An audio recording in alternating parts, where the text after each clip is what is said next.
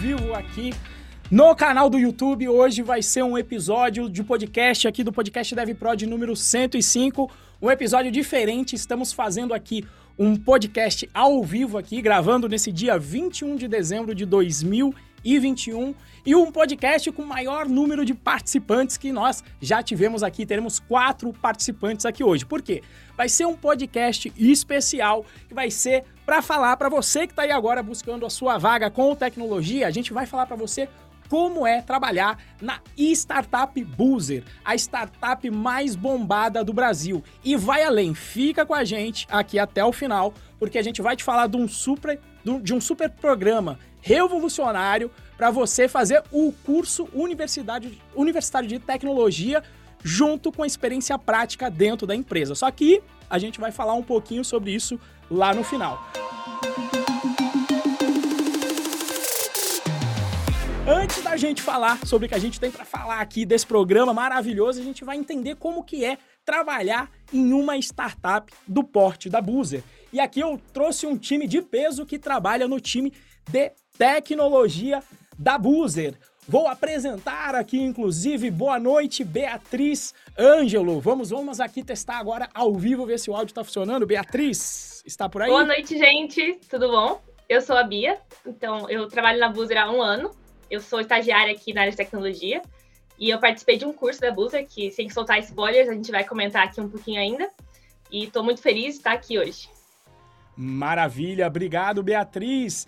Temos também aqui a Bruna Elias, que tem, tem papel de liderança no time de. O nome é difícil, às vezes eu sempre tenho medo de errar, né? Vai falar de inglês de Business Analysis ou Business Analytics. Diz pra gente aí se seria análise de negócio, a tradução, inclusive, Bruna.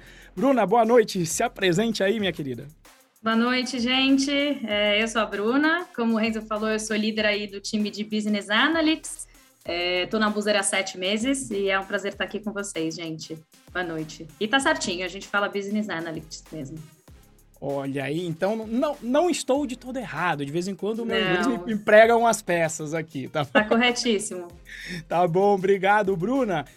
Temos aqui também o Gustavo Loureiro, líder da equipe de Growth, tá cheio de termos em inglês, Growth, Startup, mas Growth tá muito na moda também com Startup.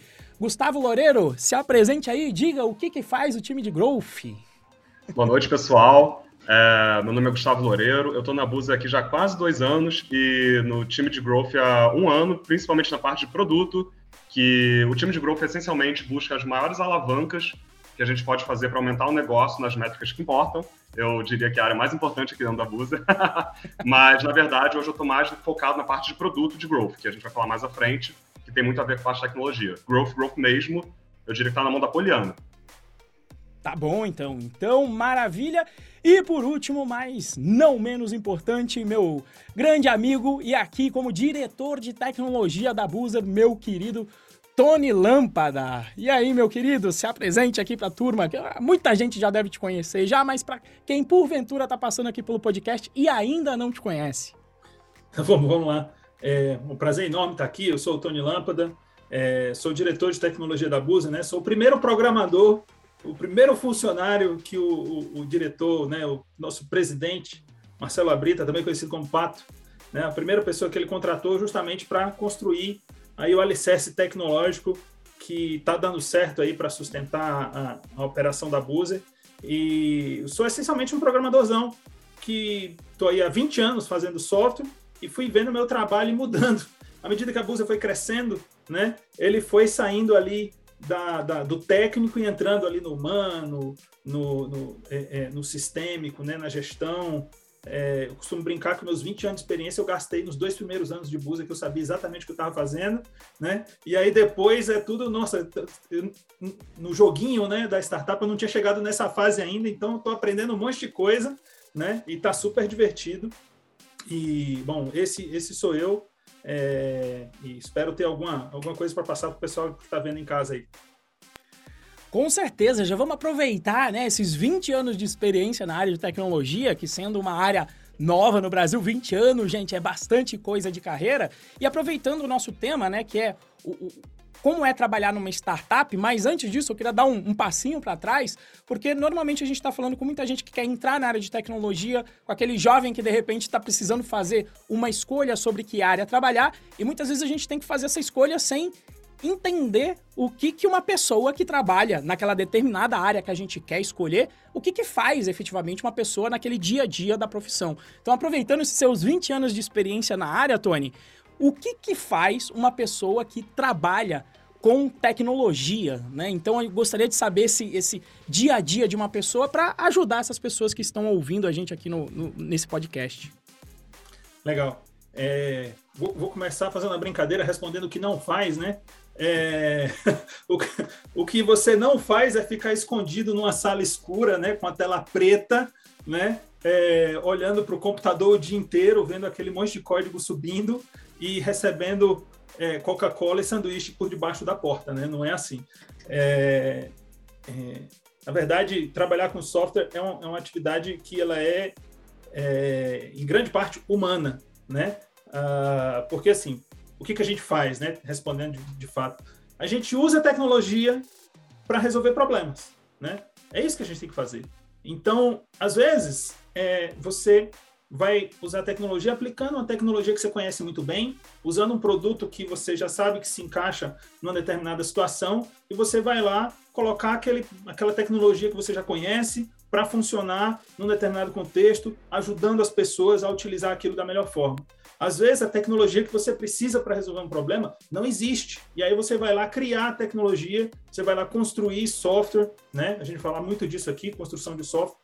É, e aí, sempre pensando em resolver o problema de alguém, né? Então, de uma maneira super simplificada, a gente usa tecnologia, seja usando coisa existente ou criando coisa nova, para resolver o problema de alguém, né? E como que é o dia a dia? Depende muito do problema que você está resolvendo, né? É, então, bom, eu vou parar por aqui porque a gente pode ter outras perguntas que a gente vai descendo no detalhe de acordo com, com a necessidade aí.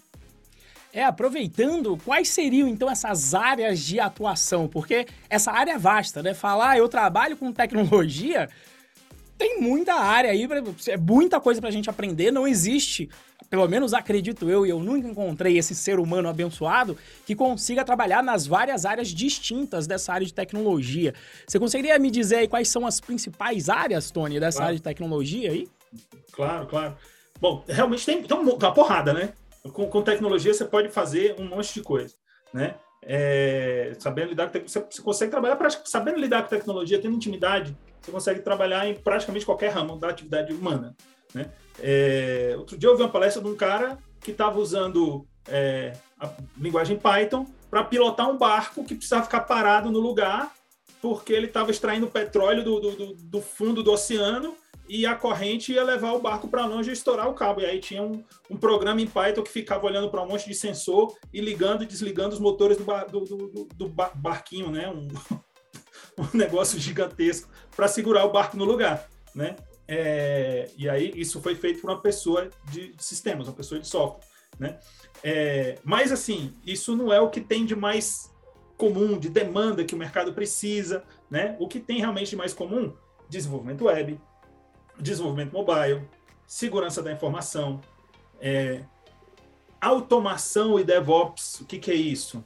É você pegar e, uma, beleza, uma coisa é você construir o sistema que vai rodar na internet, né? Os sistemas do Google, o sistema do Facebook. Outra coisa é você cuidar da operação desse sistema em produção e deixar as coisas funcionando com, é, com robustez, com tolerância à falha, né? Existe um tipo de especialidade específica para isso, né? É, tem a turma que trabalha com dados, né? Que é um ramo que está se é, é, ganhando cada vez mais importância, né? Nesse mundo de hoje, onde dados está ficando cada vez é, mais relevante, né? A, temos aqui a Bruna e o Gustavo, cada um no seu contexto, usam dados no dia a dia para resolver diversos tipos de problemas.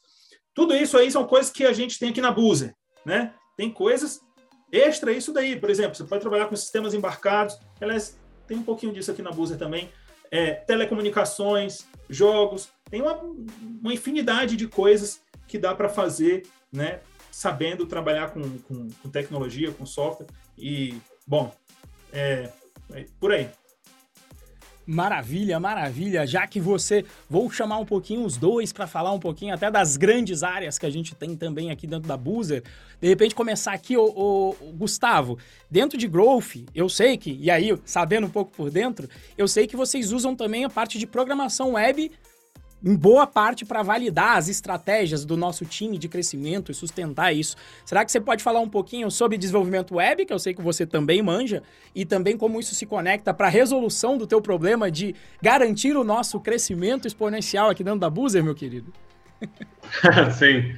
É, então, Renzo, é muito interessante que, assim, tal como o Tony falou, a área de dados, né, ela é muito nova, e a área de growth e produto também é muito nova, é, são áreas, assim, que só tem a, as funções mais esclarecidas nos últimos 5, 10 anos, assim.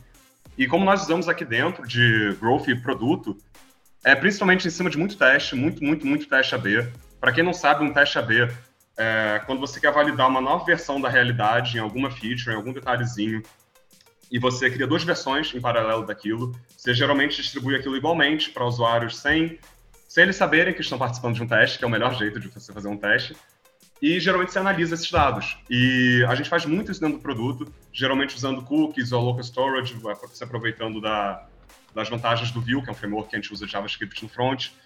Mas o fluxo no geral, né, que é um fluxo muito assim chave no produto, em growth, eu diria que é essencial que todo mundo entenda, é esse fluxo de primeiro descobrir o problema a ser tratado, que para isso existem diversas ferramentas, diversas formas de agir, é, segundo, que é a coisa mais importante, né, que o Tony vive falando também, que é essencialmente importante em tecnologia e ainda mais em produto e growth, que é priorizar.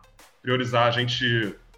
É, eu diria que é a coisa mais importante que você pode fazer numa área de tecnologia, porque demanda sempre vai existir.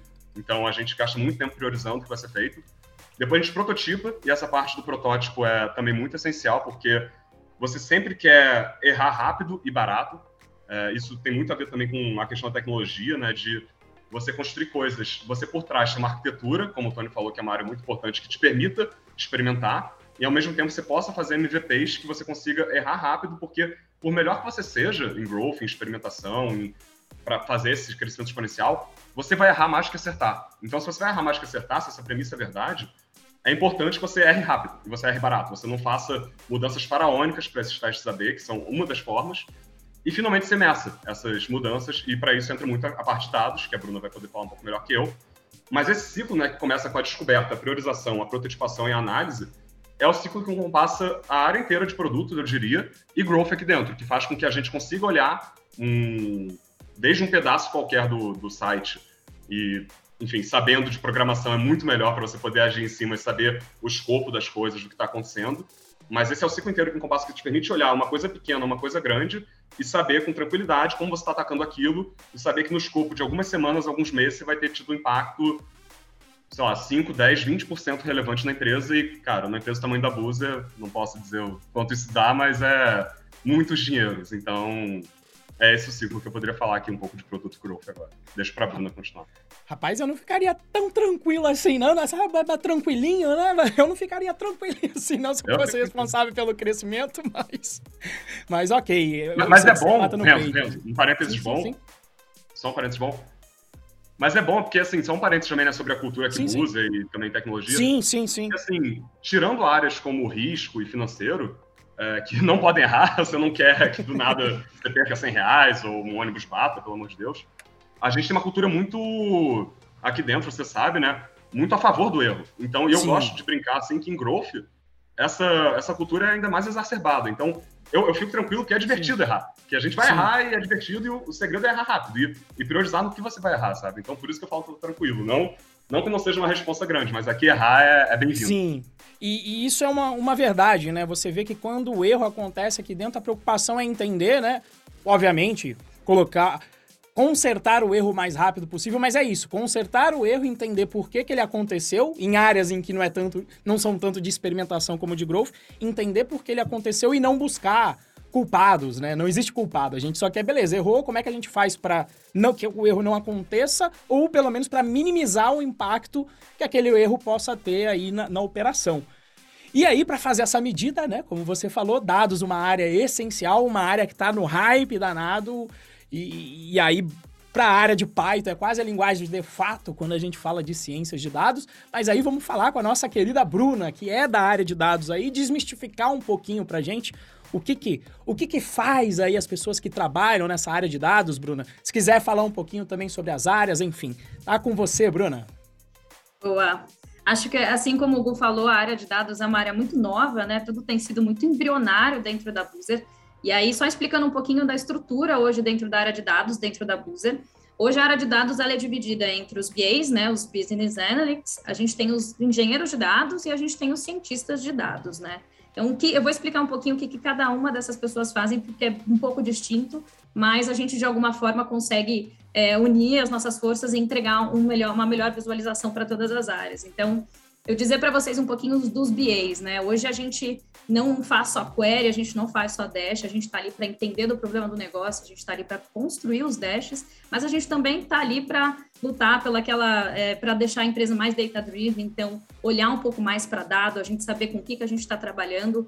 Óbvio que quando a gente olha para dado, a gente deixa a operação muito mais eficiente, é, financeiramente falando, então, num todo. É, quando a gente olha para a Boozer, a Boozer veio não olhando para dados, então tudo era muito feito no feeling. Então a gente vem trazendo visualização para essas áreas. Hoje a gente tem VAs alocados em cada uma das áreas, não em todas, mas hoje só explicando um pouquinho, a gente tem nove BAs. Esses nove BAs são alocados em áreas, então eles ficam ali próximo do negócio. Eles ajudam as áreas a tomarem decisões, eles participam dessas tomadas de decisões. Eu costumo dizer para todos eles que a gente é o portador do dado, a gente é o portador da voz daquele dado.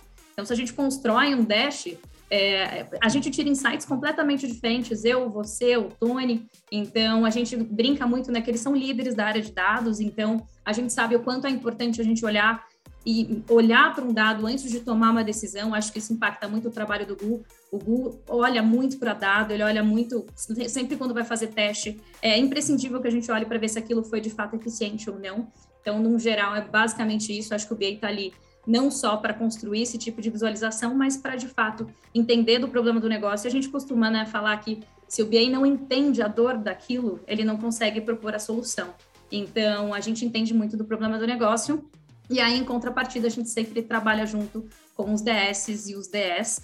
É, o DS, gente, ele está mais alocado, ele também está alocado em áreas, né, assim como os BAs, mas eles são mais especialistas em cálculos mais complexos, então criam análises mais exploratórias, geram modelos de inteligentes de dados, a gente fala muito de machine learning, de é, olhar o comportamento, né, prever o comportamento do usuário. E os DS, os Data Engineers, eles são mais responsáveis pela parte de arquitetura de dados. Então, além de criar a plataforma de dados, a gente fala que eles são os guardiões dos dados, né? Eles cuidam dessa extração de dados, transformam, acho que a maior missão do DE é deixar o dado self-service, né? Então, eles trabalham, transformam os dados e facilitam a vida de todo mundo dentro da Boozer, inclusive dos BAs. Então, basicamente é isso. A gente trabalha muito em conjunto. É, a ideia é que os DS também ficam alocados nas áreas, então a gente fica muito próximo do negócio no geral, assim. E aqui, até aproveitando, né, só, só pra gente desmistificar que eu, eu não sou da área de dados, então eu tenho, tenho uma certa dificuldade, Bruno. E aí, se o, se o amigo que tá aí no, em casa também não conhecer, é bom que a gente já desmistifica. O que, que é um DS? O DS é o Data Science, é o que é especialista em cálculos mais complexos, ele entende mais de estatística, ele faz modelos mais previsão, ele vê mais, faz mais previsões, gera modelos mais inteligentes de dados. Então, Geralmente ele usa Python na linguagem dele, então ele consegue fazer o trabalho de BA de uma maneira mais rápida, mais facilitada também. E traduzindo é o cientista de dados, então, o São DS. São cientistas mesmo. de dados, o DS, exatamente. Perfeito, perfeito. E aí, gente, falando um pouco sobre, sobre essa área em si, e aí eu vou, eu vou na realidade deixar livre, inclusive para quem quiser falar, quais vocês diriam que são as principais habilidades de, que, a, que a pessoa precisa ter para atuar né, nessa nossa área de tecnologia? Se alguém quiser aí falar pelo menos uma habilidade aí do que vocês acham que é fundamental para a pessoa que de repente está querendo tomar a decisão dela agora, não, eu gosto dessa área de tecnologia, estou querendo entrar, quais são as habilidades que eu preciso desenvolver para entrar nessa área? Vou, vou deixar livre aqui para ver. Olha aí, Gustavo. Comunicação, eu diria, para qualquer carreira, né, Gustavo? Comunicação não, sim, é o principal assim, problema, eu... né, cara? É, e eu falo principalmente de tecnologia porque, assim, você tem dois grandes problemas de comunicação numa área de tecnologia. O problema de dentro para fora, da área para as outras pessoas, e das pessoas para a área de tecnologia. De dentro para fora, eu acho que é essencial, e foi muito como o Tony falou no começo, né? Tecnologia, principalmente na Busa, é, é feita do jeito correto, que não é, é, um tanto de dev, de data science, de gente growth ali umas cavernas, como eu já ouvi dizer, e como é um pouco em outros lugares, mas não é, porque é muito fácil, né, com o conhecimento técnico, você acabar se, se alienando do resto da empresa e não comunicando o seu impacto do que você está fazendo, principalmente em dados. Dados é essencial, assim, porque dados por dados, eles não dizem nada, então você precisa ter uma narrativa sólida por trás para explicar e clarificar para outras áreas da empresa o impacto daquilo. Ah, principalmente na minha área, muitas vezes eu tenho que justificar algumas vezes algumas mudanças um pouco radicais, um pouco populares, você tem que ter muita habilidade dentro para fora para comunicar. Deve também. E deve, eu diria que sofre também da, do oposto, que é o seguinte, né? É, e é muito legal, né? Que eu acho que quando o Tony ia falar um pouco mais do, do dev em si, que é o coração da tecnologia, o dev ele é quase como um mago, assim, dentro da empresa, porque, né, ainda mais uma empresa de tecnologia forte na Buzer, né? O dev, ele, teoricamente, ele pode tudo. E, e isso traz o problema, que é o, problema, o segundo problema que eu ia falar, da comunicação de fora para dentro, que o dev ele precisa ter essa habilidade de comunicação muito forte, que, como eu falei, muitas vezes já vem muita demanda. E sempre está vindo muita demanda, e a área inteira, to, todo o resto da empresa vem muito para tecnologia com demandas. Então é muito importante que o, a pessoa de tecnologia não se deixe é, virar uma pastelaria. O que é uma pastelaria? É quando a pessoa vem com uma demanda, fala assim, olha, gente, é, tá acontecendo um problema aqui, é, eu acho que teria, deveria ter um botão aqui que vai fazer tal coisa, faz aí para mim. Aí, opa, saindo um pastel de botão na tela tal. Isso é crucial que você tenha a habilidade de comunicação, de independente do seu, do seu cargo, da sua área, de você falar, opa, peraí, vamos entender qual é esse problema, qual é o problema que está por trás, o que, que é. E essa habilidade, ela muda tudo, assim, ela muda o jogo completamente. Vocês veem que eu estou dando muita ênfase na comunicação, e é, parece até meio forçação de barra, entre aspas, mas não é, cara, porque habilidade técnica, bem ou mal, você consegue. Você aí passou. Você ensina o pessoal habilidade técnica, espero bastante, Renzo ensinou bastante. É, mas essa habilidade de comunicação, de novo, de dentro para fora, para clarificar o que você está fazendo e, e te entenderem, você criar essa comunicação que é essencial, ainda mais de uma empresa que cresce exponencialmente. E de fora para dentro, para não virar pastelaria, cara, eu diria que é crucial, assim, é nível a nível com a tecnológica. E eu acho que isso é mais difícil de ensinar também, né? Acho que o Google falou, acho que a parte técnica é completamente ensinável, mas essa parte de comunicação acho que é muito intrínseca, é muito da pessoa mesmo, e concordo muito com o Gustavo. É, a gente, de dados, a gente instiga muito isso nos BAs, da gente, de fato, conseguir transmitir, pegar uma demanda, mas entender o que, que isso vai impactar, o porquê que eu estou fazendo isso, é, que dado eu vou gerar com isso, qual vai ser o impacto disso ali na squad. Então faz total sentido, eu também concordo que comunicação é essencial. Tony, Bia, alguma Quero coisa para complementar? Bia, Bia primeiro. E aí, vamos lá, Bia. Eu ia falar comunicação, hein, Gustavo? Poxa. É... Bom, eu acho... Pois é. é. Eu acho que é muito importante também saber fazer perguntas. Isso pode ser engraçado, né? Mas eu. Parte de como se comunicar é saber que você não trabalha sozinho, né?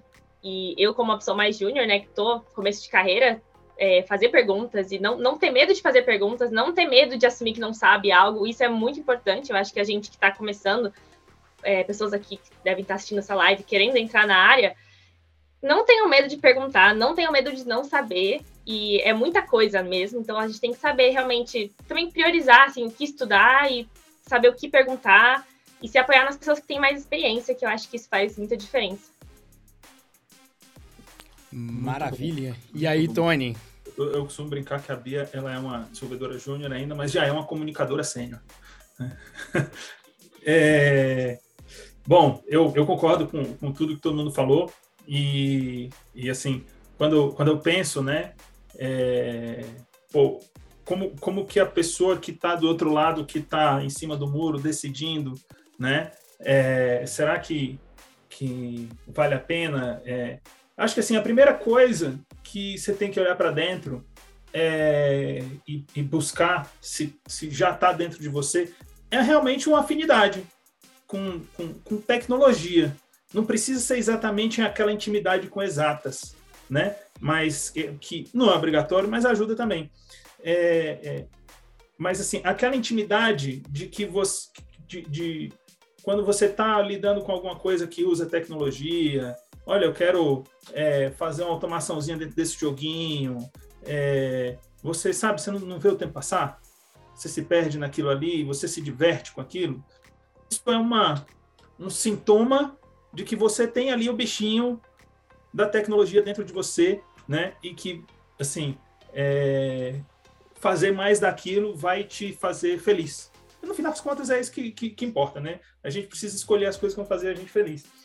É, então, e assim, aprender a parte da tecnologia exige esforço, é, exige disciplina, né? Você passa, você passa um, um, bom tempo frustrado de não entender a, o, o, negócio que não está funcionando e está dando pau ali e você fica lá, né? Tem um ciclo ali de frustração, frustração, frustração, euforia, ah, funcionou, caçamba, né? É, então, se você não gostar, você não vai ter energia necessária de passar por essa etapa de aprendizado que dá trabalho, né? É, é, é, porque você não vai entender as coisas de primeira, mas depois isso vai melhorando, né? Vai ficando mais fácil o, o, o conhecimento que você vai adquirindo, vai aumentando a velocidade com que você aprende. Então, a, o, a sua evolução ela costuma ser exponencial, né? Quando você está é, é, depois que você já começou a aprender um, um, um pouco. E, e, outra coisa é assim, é, é, um pouco na linha do que o Gustavo falou, mas eu acho que é um pouco diferente. É, é uma postura de resolvedor de problema e não de executor de tarefa, né? Isso é uma habilidade. Isso não é algo que você nasce sabendo fazer, né? E o que, que é essa postura? É um negócio assim, quando você está no começo, quando você está aprendendo, né? Quando você é um desenvolvedor júnior, é, é normal você precisar que alguém te diga o que fazer. É normal, né? Você não vai saber o que, que você tem que fazer, alguém tem que te dizer, né? É, mas à medida que você vai ficando mais maduro, e aí eu não estou falando de maduro de ficar velho, eu estou falando de, de, de, saber trabalhar, né? É, você consegue mudar de postura e ser aquela pessoa de pegar e falar: não, calma lá, senta aqui do meu lado, me explica o seu problema. É diferente de você pegar e falar: ok, me diga o que fazer. É diferente, né? Porque assim, me explica o seu problema significa eu de repente vou pensar numa solução que você não pensou, né? Quando você pega e fala, me diga o que fazer, você já vai me dar a solução, eu não preciso nem entender o problema. Então, esse tipo de, de mudança é, é, o, é o pulo do gato que, com o tempo, com a experiência, vai diferenciando o júnior do sênior. Não é só o conhecimento técnico. Essa, é, essa maturidade de, de, de, ter a empatia com o problema do outro e é, saber que não é só o código, né? É, como que como que, os, como que vai ser a experiência do usuário usando isso daqui? né? Isso daqui ele vai conseguir entender como é que usa? Como que ele vai se sentir usando isso aqui, né? É... Então, isso vem com o tempo, mas é uma habilidade que se você perseguir intencionalmente, ao invés de simplesmente deixar acontecer ao longo dos anos, se você sabe que você está perseguindo isso, você vai chegar lá mais rápido, né? É, então, essas duas coisas, né? É uma, é uma, uma coisa mais mais, é, mais exata do técnico, mas aliado com, com o humano, né? Eu não gosto desse estereótipo do, do programador é, é, só, estritamente nerdzão, né? Codando, não, minha vida é código, é bytes e bits. Não, é as duas coisas, né? Tem o lado humano, assim, e você só vai conseguir é, é, ser um, um, um, profissional excelente se você conseguir aliar as duas coisas. Né? É, é assim que, que eu enxergo. Maravilha. Eu, eu fico olhando para trás quando você fala isso, né? De, de, a, da frustração, mas de alguns, alguns sinais, né? Como você falou, pensando em quem está lá do outro lado. E eu lembro de quando eu não era dev, já criança eu gostava lá, né? É, é, saber como é que a bicicleta se encaixa e as suas peças, como é que aquilo funciona num todo para fazer o movimento de uma bicicleta andar. Eu sempre gostei de peças. E quando eu cheguei no computador e mexi lá as primeiras vezes nas fórmulas do Excel, Eu falei, isso aqui é mágico, você puxa aqui uma fórmula já faz a conta toda, dá para você resolver vários problemas que eu resolvia na mão, você coloca para o computador fazer e ele resolve. Né? Então, se por acaso você já brincou aí com ferramenta do Excel, ou você às vezes fica lá, mesmo em sistema, tá lá no Instagram da vida, que hoje todo, todo mundo fica, né? Você já começa até a identificar como algumas coisas funcionam e às vezes até como elas não funcionam. Ah, não, se eu escrever o texto aqui do Instagram, por exemplo, bug que tem no Android, eu saio do Instagram e se eu volto ele não me deixa mais editar o texto direito. Então aí você já está tá se acostumando em como é que o sistema funciona para você já evitar, não, vou escrever primeiro o texto em outro lugar para depois eu copiar para o Instagram, porque senão ele vai apagar o texto todo que eu escrevi e eu vou perder, perder trabalho. Então se você tem essa, essa mania por entender como as fu coisas funcionam e, e, e, sabe um pouco de otimização, já é uma tendência para o lado técnico. E se juntar isso com comunicação, aí o mundo é seu na área de tecnologia, né? E por que que o mundo é seu? Né? Vou aqui para outra pergunta importante que eu também não vou escolher, tá? Por quê? Hoje em dia se fala bastante sobre a falta de mão de obra na área de TI. Né? Todo lugar, eu vejo aí, pesquisa da Brascom, são 24 mil posições só no Brasil que não são preenchidas por ano. 24 mil vagas de trabalho, enquanto a gente tem um baita desemprego no país. Ou seja, enquanto o desemprego aumentou no país, na verdade, a, essa área do dev ainda aumentou, parece até uma coisa de doido. Você fala, o que, que é isso? A gente está num, num, mundo diferente, né? E aí eu queria saber, né, se como é que está essa questão aqui dentro da Boozer, quem quiser responder, né? E, de repente, o que, que vocês consideram que seria o maior motivo desse apagão de mão de obra aí? É, o Tony de repente tá esperando porque eu sei que vários team leads, né, vários líderes de equipe na Busa estão, Tony, contrata alguém para mim, pelo amor de Deus, contrata alguém para mim, tio Tony. Como é que tá aí a contratação, tio Tony? Tá difícil. tá difícil, tá dolorido. É... Mas é simples, né? A resposta de, de, de... Por, que, que, por que, que tem esse apagão? É porque o mundo passou por uma explosão de demanda, né?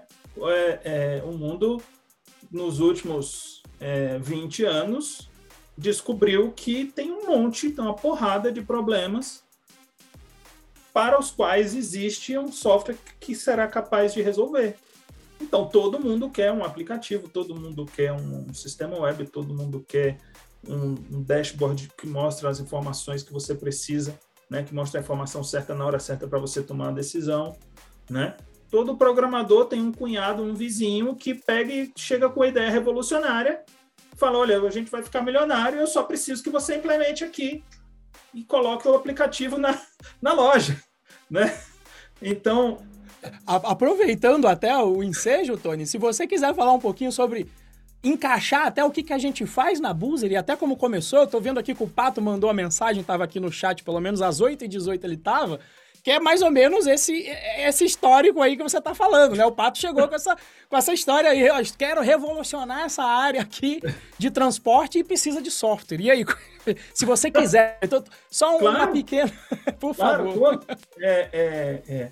Então, assim, a gente que trabalha com software, com tecnologia, a gente recebe essa a, a, a, chamada proposta indecente, né? A gente está acostumado a, a, receber. Olha, eu tenho uma ideia revolucionária, eu não consigo te pagar nada, eu só preciso que você trabalhe de graça por um tempinho até esse negócio virar um, um business milionário e eu te dou um por cento aí a gente fica rico. É, e a gente educadamente rejeita essas propostas tentadoras. É, e mas quando o, o, o Pato, né, o Marcelo Abrito, o apelido dele é Pato, ele veio falar comigo no final de 2017. É, ele, ele me contou a história, fez a proposta e rapidamente eu, eu, entendi que não se tratava não se tratava de mais uma proposta indecente, né? É, por quê? Né? O que que tinha de diferente nessa proposta? É, ele já tinha o conceito provado, cara. Ele já tinha o problema e a solução desenhados, né? O que, que é o problema o que, que é a solução? O problema é dar uma, uma opção para as pessoas viajarem né, é, mais barato. A solução é o fretamento colaborativo, né? É você usar uma empresa de fretamento, casar com um conjunto de pessoas que quer fazer uma viagem, ajudar essa galera a fazer o frete e cobrar uma comissão e, nossa, sai metade do preço? É, sai metade do preço. Nossa, quer dizer que a rodoviária está cobrando o do, dobro do preço? É, é isso mesmo. É... E aí, assim, ele mesmo já, ele mesmo já implementou uma solução, um site cagado lá no Wix, com formulário no Google Forms, né? Ele usou a tecnologia que ele era capaz de usar, sem programar nada, né? Mas ele implementou a solução, as pessoas foram lá, se cadastraram, foram lá para viajar, né? Com aquele oba-oba que ele tinha feito, viagem por aplicativo, né? Não tinha aplicativo nada, era um site cagado Wix. É, mas aí a turma da rodoviária ficou sabendo, mandou a fiscalização lá dizendo que era transporte clandestino, que não era, né? Tinha a licença da NTT para rodar, tinha tudo certinho, né? Era um fretamento, que é uma modalidade de transporte é, é, regularizada, normal. Mas aí a fiscalização impediu, né? Só que ele ficou sabendo que a fiscalização ia, aí chamou um advogado, o advogado chamou uma repórter, aí, puf, deu televisão, entendeu? Aí deu aquela confusão do, do fiscal com, com, com, com, o advogado batendo boca no jornal lá de Minas. É... Então, isso aconteceu mais ou menos no meio de, de 17, né? 2017. É estratégia aí... de marketing, isso, isso que é marketing raiz. Exato, exato, virou marketing, né? Eu, o, o, o Pato tomou um prejuízo, porque ele teve que pagar a passagem no rodoviário, porque a turma não conseguiu viajar naquela viagem. Ele pagou o frete, pagou a rodoviária, tomou o prejuízo, mas isso virou um marketing que ajudou ele a conseguir investimento. Então, quando ele veio falar comigo, né, ele já, eu não ia ter que trabalhar de graça, né, ele ia poder pagar o, a minha diária lá.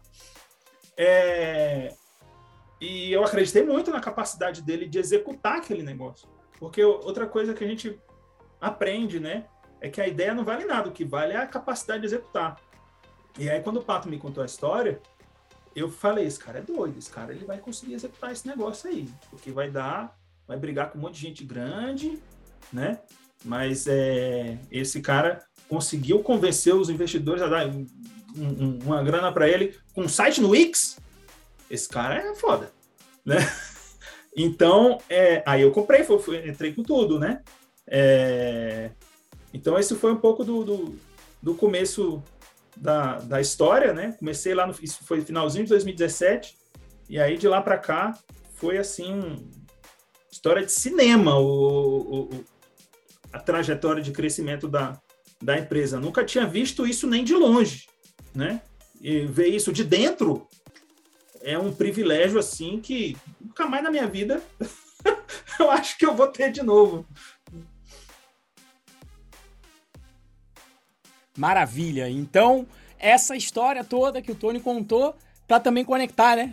Eu tava quase me perdendo, eu tava aqui ouvindo a história, só coisa, tava, tava quase me perdendo aqui como anfitrião, lembrando aqui qual, qual que era a pergunta. Mas então, para conectar, que então é essa alta demanda por software que a gente tem hoje em dia, que foi, digamos, a, a, um dos principais motivos que o Tony colocou puxando aí o Gustavo que falou que ia montar, ou a Bruna, ou a Bia também. Quem aí quer colocar um outro motivo? Alguém tem, pensa em algum outro motivo para essa área? É, na verdade, eu, eu fui infeliz na minha colocação, porque o Tony falou exatamente o que ia falar desse crescimento exponencial. Então, eu vou aproveitar para fazer um mini jabá, que, assim, vamos pensar na linha do tempo, né? Essa explosão exponencial realmente se deu nos últimos 25, 30, 20 anos. E conforme essa demanda explodiu, né, por soluções digitais, soluções tecnológicas, aí começou uma segunda curva, que está ficando exponencial agora, que é a por e produto. Porque não só adianta você fazer é, tecnologia, como alguns aqui com já experiência já viram, que muitas vezes você passa ali anos fazendo um produto tecnológico lindo e você não pensou direito, não analisou os dados direito, não pensou no produto direito, não viu se ele tinha market fit e flopou. Então, essa segunda demanda está vindo atrás aí e se a de dev está exponencial hoje, a nossa está apenas começando. Então, só fazendo um jabá aí. Eu sei que não era sua pergunta, mas mini jabá da área. Sem problemas. Bruna, Bia, querem fazer alguma colocação também sobre isso? Eu acho que o Renzo com certeza vai concordar que muitas vezes acho que o, a faculdade não se, nem sempre prepara para o mercado, então isso pode ser um outro problema. E aqui uma, a razão por, pela qual a gente está aqui, inclusive, é porque a gente está trazendo uma outra proposta. É, então pode ser isso também. Maravilha. Essa é... da faculdade eu acho excelente. Essa eu posso montar também um pouco em cima, Bia. É, eu acho excelente porque, assim, acho que às vezes não é nem culpa da faculdade, é, eu, por exemplo, fiz ITA aqui, alguns aqui fizeram ITA e, e é bastante excelência. Só que o problema é que, como a, a, tecnologia deu esse avanço exponencial explosivo, não existe pauta que Mac possa aprovar rapidamente para você em dia estar tá aprendendo o que está sendo usado hoje. Então, eu mesmo me formei em 2014 com conhecimentos já inúteis para 2015. Então, assim, não foi culpa de ninguém, sabe? Foi simplesmente um processo que atropelou tudo e, e bola para frente. Eu acho que o problema maior, na verdade, muitas vezes é a falta da prática, né? Foca muito em formar ali a, a base teórica, o que é bom. Eu, não, eu, eu faço faculdade, faço Unifesp e é, me trouxe até onde eu tô. Tipo, eu acho que realmente valeu a pena. Mas você vê falhas, você vê pontos que poderiam melhorar e que na hora de entrar em mercado, no mercado de trabalho você vê algumas fricções. Então, acho que é, é mais nesse ponto, né? Realmente não é, não é, exatamente culpa da faculdade, mas a faculdade foca, foca muito num, talvez uma carreira acadêmica, em pesquisa, e para o mercado de trabalho, muitas vezes isso não, não, vai, não vai ajudar, né? Não se aplica. Nossa, é, muito verdade também, muito verdade. Colocando o meu chapéu aqui de curso e vendo as coisas, né? É, dados, né? Dados. Dois duas pessoas de três que entram nos cursos de tecnologia abandonam a faculdade. Né? Então, eu, eu não sei se eu eximo completamente a responsabilidade em si, porque num processo, se fosse um negócio de empresa que você falava, ó, estão entrando três clientes aqui para viajar de buzzer, mas dois não estão viajando, não estão chegando ao seu destino, a gente, a gente fala, bom, alguma coisa deve ter aqui, pode ser que a gente possa melhorar aqui as coisas, né? Mas fica essa questão, eu, mas eu colocaria outra também, que eu acho que é o Tony também trouxe, né? Essa área de tecnologia, na minha opinião, você não precisa ser um gênio, mas você precisa ter uma disciplina de estudar, e isso é uma coisa que eu acho que o ser humano tem uma complex... uma dificuldade. E eu não tô falando de não precisa ser difícil, não precisa ser complexo. Por exemplo, vamos, vamos, vamos para a analogia. Todo mundo sabe como faz para emagrecer. Emagrecer é simples. Você consome menos calorias do que você gasta. Você tem que gastar mais calorias. É simples, mas estamos aí todo mundo engordando como humanidade. Por quê? Porque é difícil você ter a perseverança de todo dia fazer aquele controlezinho de controlar a sua dieta para consumir menos calorias do que você gasta. Então, mas amanhã eu começo, tá? Amanhã. É, é isso aí, ó. É isso aí, né? E, e aí, quando eu levo isso pra tecnologia, é, é estudar um pouquinho todo santo dia, entender que vai ser esse conhecimento cumulativo, né? Que o Tony falou, vai ser cumulativo. E fazer. E fazer isso um pouquinho todo dia, tendo fé, e, a, e nem precisa ter tanta fé agora, porque você olha o mercado, as oportunidades são inúmeras, ou seja, o prêmio para quem consegue fazer isso hoje, ele é muito alto. Então, eu acho que isso é um motivador mas essa dificuldade é um outro fator que nos traz aí alguns números, né? Não vou colocar na conta da faculdade completamente os dois a cada três que desistem, mas pela natureza do que se faz em tecnologia, dessa necessidade de estudar um pouquinho todo dia e se, e se atualizar, isso que o Gustavo Loureiro passou, eu passei também, né? Você sai do, da faculdade e fala, agora eu vou bombar. Aí eu chego lá para trabalhar com o Tony lá na, na, na, primeira empresa que a gente trabalhou, eu falei, ih, rapaz, eu não, não sei nada que essa turma tá falando aqui. Estão falando inglês, vou ter que me formar de novo, né? E aí você tem uma segunda formatura que é um, um, um estudo é, na prática, né? E por falar, então, estudo na prática, é, eu, eu sei aí que né, a Boozer tocou aí um programa que tentou, tentou não, que teve um sucesso, mas eu gostaria aí que Tonizão falasse de um programa justamente para prover esse conhecimento prático para as pessoas entrarem na área de tecnologia. Um programa que rolou no ano passado. Se não me engano, o primeiro começou em novembro, terminou em dezembro, e o segundo começou em janeiro, teve uma duração de três meses. Tonizão, isso aí uma iniciativa para tentar, potencialmente, tentar resolver esse problema aí de apagão de mão de obra? O que você pode falar para a gente aí das suas motivações é, da criação desse programa pela Boozer, né, que você fez? Legal, cara.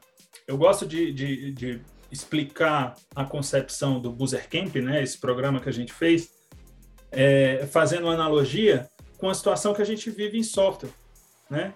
Que é, às vezes, assim, olha, eu tenho um determinado problema que eu preciso de um sistema, né, para resolver, sei lá, o contas a pagar aqui da empresa. É, o pessoal está fazendo no Excel e está, assim, o Excel está pequeno para esse problema. E agora? Eu vou no mercado contratar um ERP para trazer para dentro de casa e fazer o meu contas a pagar, só que aí o meu processo de contas a pagar é um pouco diferente, eu vou ter que adaptar, é, o meu processo para encaixar na ferramenta que eu vou comprar, porque a ferramenta não faz exatamente o que eu preciso. Ou eu vou pegar os programadores que eu tenho dentro de casa aqui e vou fazer um sisteminha aqui de contas a pagar que vai se encaixar como uma luva para o que eu preciso, né?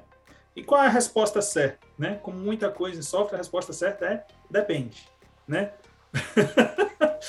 Mas é um dilema que a gente sofre, né? É, e aí, um belo dia, eu estava conversando com o Diogo sobre, é, cara, desenvolvedor tá, tá difícil, tá caro, é, às vezes chega com vícios culturais de outras empresas. É, quer saber? Né? Vamos pela linha de construir o próprio RP, vamos fabricar os nossos desenvolvedores. Né? Então, esse foi o, o digamos assim, aquele momento de virar a mesa. Né? Ah, a gente vai fazer aqui em casa mesmo e vamos ver o que, que dá. Né?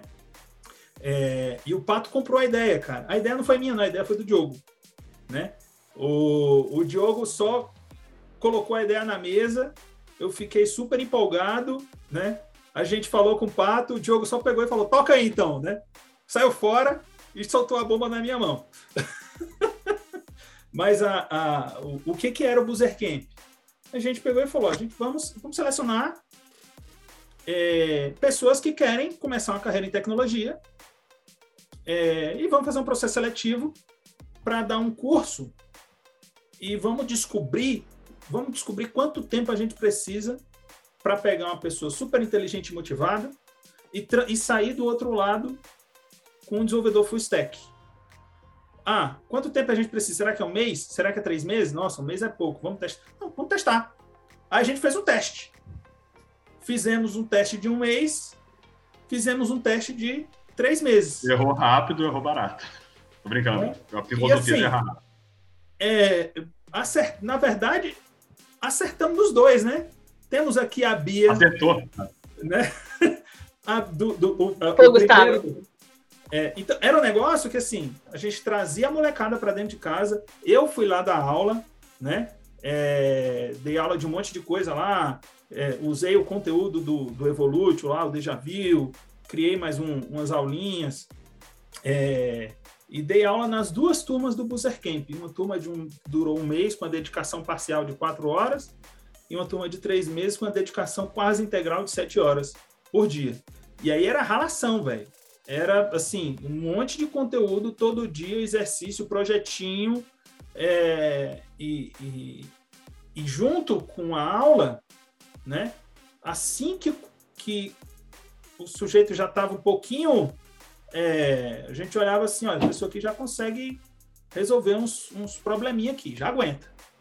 É, traz aqui para dentro de uma equipe lá e falava para a liderança da equipe, arruma uns probleminha mais fácil aí para a turma resolver e já coloca como se estivesse trabalhando na empresa, né? Isso assim, muito rápido. É, então funcionou, né? E a gente, e o legal é que assim era um programa que era, ele era inédito porque a gente pagava para a turma vir estudar, né?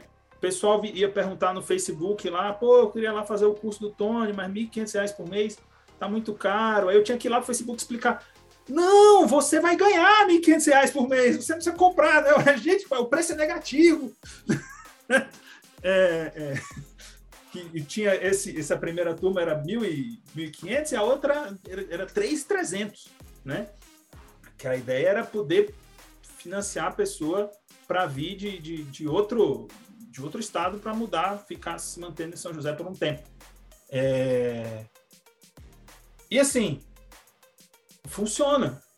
Educação funciona, né? Dá um trabalho, dá muito trabalho, toma tempo, toma tempo é, de quem está organizando, toma tempo dos desenvolvedores mais experientes que precisam se engajar é, às vezes abrindo mão de algumas coisas do, do trabalho do dia a dia para ir lá é, ajudar na formação dessas pessoas menos experientes, mas é, vale a pena, né? Vale a pena porque o, o, tanto o impacto que causa na vida da pessoa é um negócio bacana de ver, mas vale a pena do ponto de vista comercial, porque a pessoa que você vai ter dentro de casa para trabalhar e gerar valor para a empresa, é, vai, vai resolver problema, né? E, e, e assim, e normalmente cria até um vínculo, um vínculo até emocional, eu diria, com, com a empresa de cara, foi lá que eu, que eu, que eu, que eu me formei e, nossa, eu quero é, é, resol resolver muita coisa aqui, vou vestir a camisa, vou dar o sangue, vou dar o gás. É, e isso é muito bacana, né? E está acontecendo. Das 19 pessoas que passaram pelo Boozer Camp, pouca gente, né? É, 13 estão conosco. A gente contratou 13. Só não contratamos mais porque é, para cada júnior que entra, você tem que ter alguém mais experiente para abraçar e falar: olha, daqui tá comigo. Eu vou continuar é, ajudando né, na, na, no desenvolvimento dessa pessoa. E a gente não tinha a galera mais experiente em quantidade suficiente para abraçar todo mundo. Então aconteceu uma coisa que eu tinha previsto: a gente vai conseguir formar gente boa, que vai dar para a gente e vai sobrar para o mercado. Então, de algumas eu já sei que algumas dessas pessoas que a gente não contratou já estão trabalhando na área hoje, né? É, então, é um negócio muito bacana, fez um sucesso, fez um alvoroço na época, né? Esse negócio, como assim, pagar para você vai, você vai receber para estudar, né? É, deu, deu televisão, né? E foi um negócio que deu super certo. E agora a gente quer fazer mais e maior. Isso é injusto, Tony. Isso é injusto. Quando eu tava Só me informando, um não tinha um programa desse aqui, pô. Tudo bem, Renzo? Diga aí, Gustavo. Depois eu já vou puxar um para você, Bia. É, já, antes da, da, Bia. Não. Gente, eu fui infeliz na minha colocação. Quis dizer que a filosofia do Booster Camp foi: se desse errado, pelo menos ia errar rápido e barato. Mas pelo contrário, deu muito certo, como o Tony falou. Eu participei do Booster Camp, eu me cedi meu tempo extra. E eu amei momentos como a Bia falando, a própria Bia que vai falar aí, ela deve falar, de novo já roubando a fala dela. Desculpa, Bia mas falando que você aprendia mais né, em determinadas aulas do que meses na sua faculdade, sabe? Isso era fantástico de ouvir. Esse vínculo emocional que o Tony falou também era fantástico de ver eles criando, sabe? Eu, eu me lembro de uma vez ir dar aula para eles e eles falaram assim: não, mas você não estava no meio de, de um merge request lá, com tanto de bug, você não quer voltar lá para fazer? Eu, não, gente, calma. tipo, isso, isso pode esperar, sabe? Eles estavam mais engajados que, que tudo, sabe? E, e foi como o Tony falou, sabe? A primeira turma teve seis alunos, cinco a gente aproveitou, sabe? E a gente só não aproveitou mais porque não tinha braço. Então, foi só a filosofia, que se tivesse dado errado, teria sido só dois meses de erro ali. Mesmo assim, a gente aprender para melhorar o programa. Isso. Não, assina embaixo que a intenção era essa, né? vamos testar. Se der ruim, vai dar ruim três meses aqui, mas a pessoa que a gente chamou vai ter sido paga para isso, vai ter passado por um curso, assim, não vai ter jogado tempo fora, né? Mas pelo contrário, deu super certo, a gente contratou uma galera e então, tá todo mundo com a gente até hoje. E nossa, fantástico. Inclusive, inclusive estão aqui no chat, ó. Thales Miguel tá aqui no chat, Daniel Araújo tá aqui também. E vamos ouvir de quem passou, de quem tava do outro lado do programa. Querida Bia, quer falar pra gente aí como é que foi Boozer Camp, como é que tá agora? Conta um pouquinho pra gente aí como é que foi pra você essa realidade do outro lado agora. Quero saber se esse programa deu certo mesmo, vamos, vamos ouvir do outro lado aí, né? Deu certo, gente, deu muito certo. É, então, quando eu entrei, assim, eu eu tava na área de tecnologia, eu até gostava, assim, mas eu não sabia o que fazer. Eu não tinha essa visão prática do que eu ia fazer quando eu me formasse de fato. Eu programava ali em C, fazia alguns programinhas, treinava ali a lógica, algumas partes de hardware que nem é muito meu forte, mas não sabia o que ia acontecer quando eu me formasse, né? O que eu ia fazer. E eu vi essa oportunidade do curso. E realmente, né? Cinco semanas parece muito pouco. Eu lembro que quando o Tony me ligou para falar que eu tinha passado, ele falou: Olha, é, a gente falou que vai transformar vocês em devs full stack, né, que trabalham tanto com front-end, né, a parte visual, né, quanto o back-end, que traz os dados que a gente vai consumir, né, para... É, é, impossível formar vocês em cinco semanas. A gente está sendo muito ousado, vocês vão ter que estudar bastante, e é isso. E eu falei, não, beleza, vamos, né? E realmente, assim, eu, eu aprendi muito, mais ainda do que eu imaginei, assim, que fosse dar para aprender, porque realmente, é, cinco semanas, você aprende muita coisa, mas também parece que muita coisa falta você conseguir digerir, né? Então, de três meses realmente tem um tempo maior de ir usando aquilo dia a dia e pensando sobre o que você foi aprendendo. Então, realmente, acho que um tempo maior ele é, ele é benéfico, com certeza. Mas em cinco semanas, o tanto que você consegue crescer tendo pessoas da área te ensinando, ensinando de uma maneira prática, de uma maneira que você vai de fato usar e mostrando os problemas por quais eles já passaram. E você podendo sentar no lado, assim, às vezes a aula acabava, o Tony falava, gente, senta do lado de alguém, cutuca, pergunta o que ele tá fazendo. E olha. Então, assim, ver o dia a dia da empresa de dentro também fez totalmente diferença. Em pouco tempo, assim, de. Na, na terceira semana, assim, a gente já tinha o código da Boozer, a gente podia mexer nele, podia olhar para ele. E é muito engraçado, né? No começo eu não achava nada, eu demorava uma hora para achar o que eu queria. Agora é, já é né, outros 500, depois de um ano. E então o crescimento foi absurdo. Essa questão de ter aulas com o CTO da empresa, né, e outros desenvolvedores, isso fez toda a diferença. Então foi muito legal, como o Gustavo disse, né, ele foi um dos nossos professores. A gente teve uma semana, é, na maior parte era o Tony, né, que dava as aulas, e daí teve uma semana que foram cinco dias, né, cada dia foi um desenvolvedor diferente dar uma aula de, outro, de uma matéria diferente, né, de um assunto diferente. E eu vi coisas que eu nunca tinha ouvido falar, assim, coisas que eu pensei, nossa, eu deveria ter ouvido falar disso já, né? Estou no quarto ano da faculdade e não tinha ouvido falar. Então, assim, realmente traz um. abre muito a mente e me mostrou a área que eu realmente queria trabalhar. Eu me apaixonei pela área e realmente essa, essa questão do, do emocional, né, gente? Com certeza eu devo muito a Boozer, assim, eu gosto muito, né, do que fizeram por mim, assim, eu realmente fui formada aqui e fez realmente muita diferença. Eu super recomendo. e a gente teve outras, além da parte técnica, né? Uma das primeiras aulas que a gente teve foi a de ética. E isso foi doido, porque assim, foi uma coisa que todos os meus amigos, a gente já conversou sobre isso, falaram que foi um ponto alto, assim, porque a gente chega, ah, vamos aprender desenvolvimento web, daí chega ética, tipo, honestidade, valores, e a gente foi podendo vivenciar isso na prática e ver que não era só falar, né, era verdade. E tudo isso se encaixa com o que foi falado aqui, né? Da questão da comunicação, de falar, é, as áreas da empresa trabalharem juntas, é muito importante. Então, realmente, o, a área de tecnologia e trabalhar na área de tecnologia não é aprender a programar. E eu acho que isso muda tudo, quando você percebe isso. Então, fez totalmente diferença para mim e é por isso que eu tô onde eu tô hoje. E eu tô aqui agora há um ano. E estou muito feliz. Maravilha! Aproveitando que você ainda está falando aqui, Bia, e, e de você e da Bruna aqui também, o seguinte. A gente tem na área de tecnologia aí uma certa dominância aí do, do, do, sexo masculino. Temos uma participação em massa quando você vai comparar porcentualmente muitos homens que trabalham na área de tecnologia. E eu gostaria que tanto você é, quanto a Bruna é, falassem um pouquinho pra gente de como que é essa, como é trabalhar na tecnologia sendo uma mulher e também como é trabalhar na Boozer, sendo uma mulher, né? Potencialmente para motivar aí as moças que estão pensando, será que essa área de tecnologia é para mim? Será o que, que eu vou encontrar dentro dessa área de tecnologia? Bom, vou começar então. É... Então, isso vem desde a faculdade, né? Eu acho que não é uma questão do mercado, mas nos cursos da, de exatas e cursos da área de tecnologia você já vê isso, né? Então, acho que muitas meninas elas se deparam com essa realidade antes ainda de escolher para onde elas vão, e acho que isso às vezes é um bloqueio. Eu vi, inclusive, essa semana numa entrevista aqui de uma mulher que queria entrar na Boozer, né? Falando que durante muito tempo ela, ela gostava da área de tecnologia, mas nunca pensou que ela fosse para ela o que pudesse, porque era uma área para homens. Então isso afasta, assim, muitas mulheres, né? E muitas vezes é, sim, difícil você estar tá na faculdade, você tem... Eu, por exemplo, a maioria dos meus amigos na faculdade são homens. E embora eles tenham sempre me apoiado muito e é, me ajudado e a gente sempre se deu muito bem. É, tem hora que você olha e você pensa, nossa, mas tem pouca mulher, né? Tipo, será que os homens realmente estão melhores aqui? Pô, eu tenho uma dificuldade aqui, será que aquele meu amigo ali ele não tem essa dificuldade? Então, assim, essas coisas passam assim pela cabeça.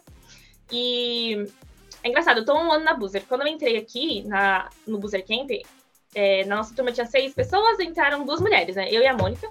E quando a gente entrou, tinha só uma mulher na área de tecnologia. Hoje a gente já está, depois de um ano, a gente tem várias outras mulheres, a gente tem a Bruna, que é uma liderança, isso faz totalmente muita diferença, né? Eu acho que liderança na área, na área de tecnologia, liderança feminina é uma coisa que falta. Então, às vezes pode sim ser um pouco assustador, um pouco intimidador, mas é uma área aberta, assim, eu vejo aqui pela, pela Boozer, né, quando eu entrei, assim, todos os desenvolvedores, eles ficaram super animados que tinham duas meninas na turma do Boozer Camp, sempre, tipo, apoiaram demais, então, é, não deixem isso para vocês, né, mulheres, assim, o, o, medo de que só vai ter homens, assim, isso tá mudando, sim, e a gente tem que entrar para abrir esse caminho, eu sinto que agora que eu tô aqui, a gente tem, a gente tem feito a diferença aqui dentro nesse sentido, a gente tem criou um grupo de mulheres, a gente tem conversado sobre isso, a gente tem feito ações, é, quando a Bruna entrou, foi, foi demais, assim, quando ela virou líder, a gente falou, gente, a gente tem uma mulher que é líder agora, então, é, vale a pena, assim, e trabalhar na Boozer, é, no geral, tem muitas mulheres, e tem mulheres na liderança, então quando você vê que as outras áreas têm mulheres, isso já é uma coisa que te deixa mais tranquila. E você vê quando as, e quando as pessoas têm o desejo de que na área de tecnologia também tenham mulheres, você se sente bem. Então, aqui, assim, a gente vê que as pessoas desejam mais mulheres. Então, isso faz com que trabalhar aqui como mulher seja, assim, bom. A gente é muito motivada, assim. Eu tenho muitos, tem muitos desenvolvedores aqui que fizeram totalmente diferença na minha vida, na minha, minha própria segurança, o que eu penso de mim, da minha capacidade, assim, eles me apoiam demais. E, mas realmente o nosso é, o mercado ainda está precisando de mais mulheres e infelizmente, infelizmente não, atualmente tem muitas mulheres entrando, o que é muito bom, o que causa um outro problema, muitas mulheres júniors e poucas seniors. Então por isso que a gente precisa sim cada vez mais mulheres e que as mulheres aqui dentro vão se desenvolvendo e que a gente possa, como empresas, como pessoas, como desenvolvedores, ajudar a desenvolver todas as mulheres que aparecerem no nosso caminho. Assim. Acho que é isso que a gente pode fazer. Boa. Vou complementar um pouquinho. É, acho que voltando àquela pergunta lá anterior, e aí eu já jogo um pouquinho nesse assunto também. Hoje eu vejo que poucas mulheres se candidatam ali para área de BA, de Business Analytics, muito por conta de job description mesmo. Às vezes as pessoas têm receio de não preencher todos aqueles pré-requisitos técnicos, é, de ser uma área dominada por homens mesmo. E aí a gente, óbvio, né, que a gente se junta. Hoje a gente tem um grupo aí de 16 mulheres. A gente tem um fórum onde a gente debate como é ser mulher dentro da Boozer. A gente cria ações, então a gente tem ali algumas pautas de ações que a gente pode movimentar e fazer um pouco mais de diferença. Então, isso envolve ações no LinkedIn, isso envolve a gente criar um Medium, começar a criar textos, isso envolve é, posts mais específicos para isso. Então, a gente tem notado essa falta, é, mas ao mesmo tempo a gente também sente que poucas mulheres se candidatam. Então, muito por conta disso. Acho que muito porque o que a Bia falou. Receio de, se, de não achar que é boa o suficiente ou de fato achar que não é uma área legal, enfim. Então, acho que se a gente pudesse passar alguma missão, né? Acho que como a Bia falou, eu entrei sendo BA normal e fui migrando para liderança naturalmente. Então, acho que é, vejo isso como inspiração e a gente vê muitas outras mulheres muito legais. Eu acho que a Boozer, no geral, ela não tem nenhuma distinção, então a gente fala muito sobre isso, a gente não se sente menosprezado ou inferior por ser mulher, mulher, muito pelo contrário, a gente tem tanta voz quanto vocês, é, então acho que a gente se sente muito confortável em ser mulher dentro da Boozer, a gente tem lideranças incríveis como a Gabi, como a Lídia, e são realmente muito inspiradoras, então acho que vale a pena citar sobre isso também, acho que vale a pena é, a gente tem criado, sim, algumas ações de como atrair mais, mais mulheres, mas isso vem com o tempo. Acho que a gente vem criando e, e sabe, plantando aquela sementinha para começar a difundir um pouco mais isso e pensar um pouco juntas, assim, como é que a gente consegue tornar um ambiente melhor, como é que a gente consegue atrair. Então, acho que esse é um pouquinho do projeto que a gente vem pensando, mas óbvio, né, que tem um longo caminho ainda a ser percorrido, mas de pouquinho em pouquinho, acho que a gente vem, vem fazendo um pouquinho de diferença também sim, é uma coisa sobre a Boozer, né, nessa questão da diferença, eu acho que é a própria questão de é, olhar para isso de formação, né?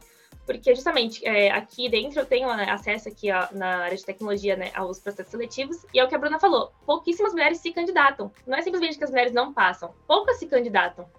Então é, é, é nisso que a gente tem que atuar, informar mulheres que se candidatem, incentivar as mulheres para que elas saibam que elas conseguem sim se candidatar e que não precisa ter todos os requisitos, né? É, a gente sempre vê falar no LinkedIn, ah, o homem ele se candidata quando ele tem um requisito, a mulher só se candidata se ela tiver todos. Que a gente duvida muito, porque a gente acha que para ser de homem a gente vai ter que provar mais, e isso acaba trabalhando às vezes no nosso desenvolvimento. Então, acredite sim que você pode, tente, faça processos e se candidate. E eu acho que é isso. E sobre esse grupo de mulheres que a gente tem, mulheres que trabalham na área, façam grupos com outras mulheres que trabalham na área. A gente às vezes ligue a call só para conversar e falar como foi o dia, como foi a semana, e falar como tem sido na área para cada uma. Só ter uma amizade, ter um contato, isso faz toda a diferença, assim, tem feito muita diferença para mim. Então, é, acho que essas são as minhas recomendações para as mulheres aqui. Se candidatem, conversem com outras mulheres, não tenham medo, e essa área não é só para homens. E a Bruna aí tá aí para provar, eu tô aqui para provar. Então, por favor, não deixem isso parar vocês, o medo de entrar na área. Maravilha, maravilha. Vamos falar até de uma forma, de uma forma dessas mulheres entrarem na tecnologia. Para você que está querendo para a tecnologia, a gente vai falar um pouquinho de Boozer Tech, que vai ser uma certa evolução do programa do Boozer Camp, né? Só antes de, de entrar nesse ponto aqui, né? Queria aqui já até falar, né, da Bruna. A Bruna não só liderando a área de, de, de, de de Business Analytics, eu tenho que pensar para falar isso, porque o inglês é complicado, de BA, fica mais fácil, a área de BA, como liderou aí, né, o, o offsite, maior offsite da empresa, a turma, ou seja, organizou completamente ali o encontro da empresa do time de tecnologia e o time de produto, que é essa camiseta que a Bia e eu estamos utilizando aqui do evento, né? Então ela que organizou e, e encarou. Então eu, eu, eu acho isso fantástico por ter essas oportunidades sem distinção, né? E eu espero que vocês se sintam cada vez mais à vontade, mais à vontade para se desenvolver aqui dentro da Buzer. E também Quero agradecer que eu não sabia, fiquei sabendo agora, Tony. E por isso que é bom que eu gosto de perguntar de históricos. Então, bom, quero agradecer ao Diogo também, que você disse que foi quem deu a ideia do Boozer Camp. Como eu trabalho nessa área de educação com tecnologia, acho que vai fazer 10 anos, estou ficando velho agora. Mas nessa área de educação com tecnologia há 10 anos, há pelo menos uns 5 eu falava, alguma hora uma empresa vai ver que, cara, não vai dar para ficar esperando a faculdade formar, não, e alguém vai, vai ter uma ideia de vai fazer. Graças a Deus foi o Diogo aqui no quintal de casa com pessoas que eu conhecia, e aí eu pude ver o programa acontecendo. Mas, como tudo na, na Boozer é superlativo e a gente tem esse processo de melhora contínua, né? começou-se a ideia com esse Boozer Camp e a ideia evoluiu para o que a gente chama de Boozer Tech. E aí, Tony, quer contar o histórico de como é que a gente sai de um Boozer Camp e a gente chega agora num Boozer Tech, que é um programa parecido, mas bem diferente ao mesmo tempo?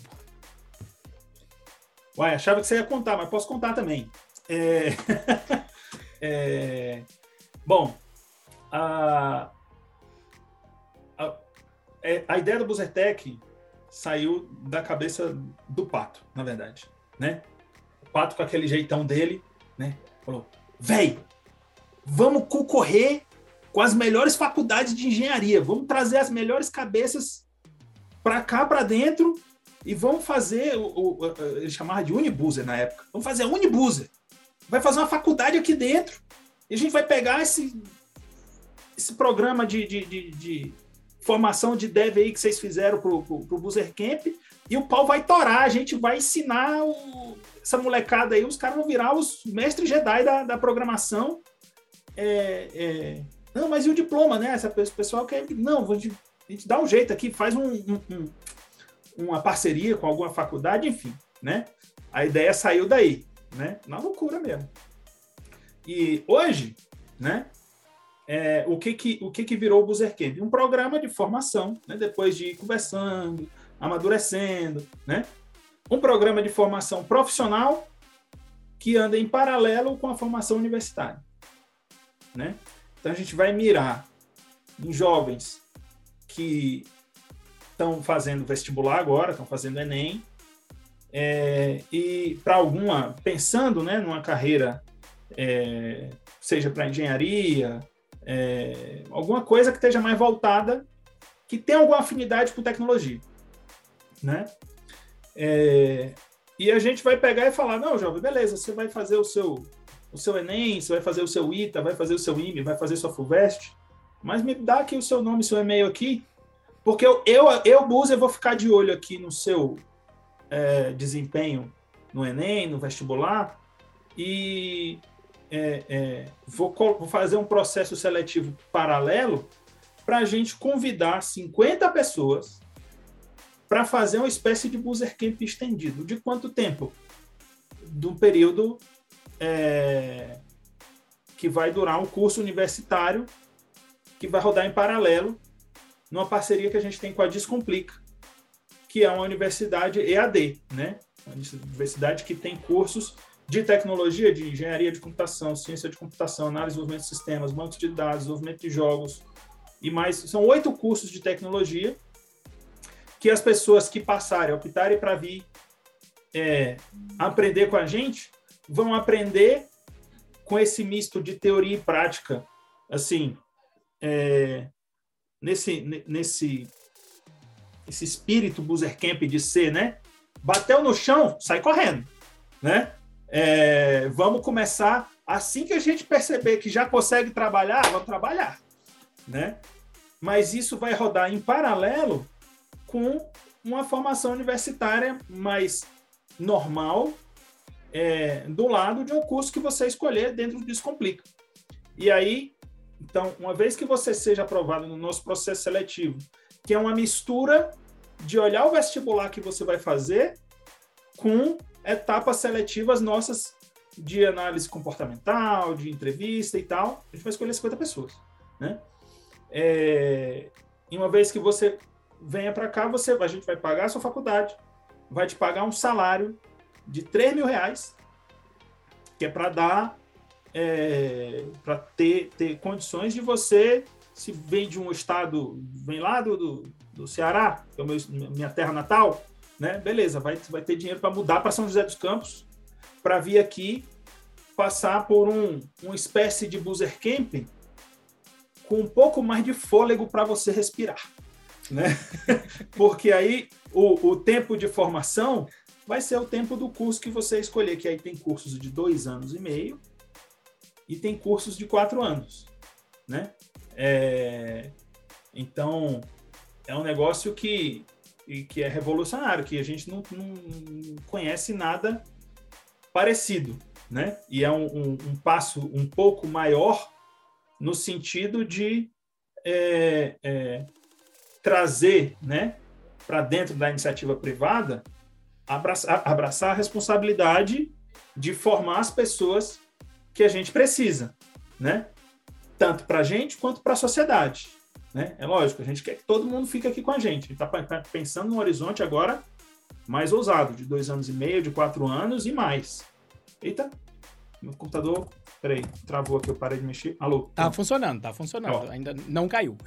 É, então, o Buzzertech é isso, né? É um programa de formação profissional em paralelo com uma, uma formação universitária que você vai trabalhar vai, vai estudar, né? Vai ter aula lá no Descomplica, vai ter aula aqui dentro da Busa, vai trabalhar aqui com a Busa, vai ter aula comigo, com o Renzo, com o Gustavo, com a Bia, com a Bruna, é, é, com mais uma galera aqui, e a gente vai ensinar todos os pulos do gato que fazem um, um grande profissional, profissional de, de, de, sucesso nesse mundo de, de tecnologia. E é claro que a gente quer é, é que você coloque toda essa competência para jogar aqui dentro, para resolver os problemas é, é, da Busa, mas sem nenhum tipo de, de como é que eu vou dizer, é, de amarra, né?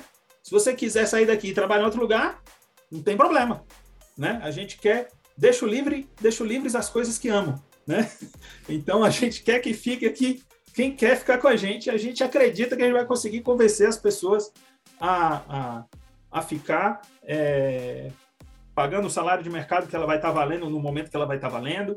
Enfim, é, um, um, é realmente uma porta de entrada uh, ah, para você já começar a sua carreira de tecnologia de um jeito que a gente entende que é muito mais eficiente, né?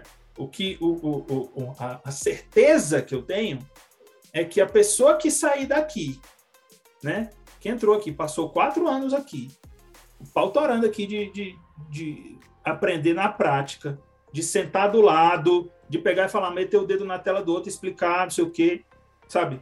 É, resolver problema com sistema de verdade, com usuário de verdade, com reclamação de verdade, com dinheiro de verdade, né?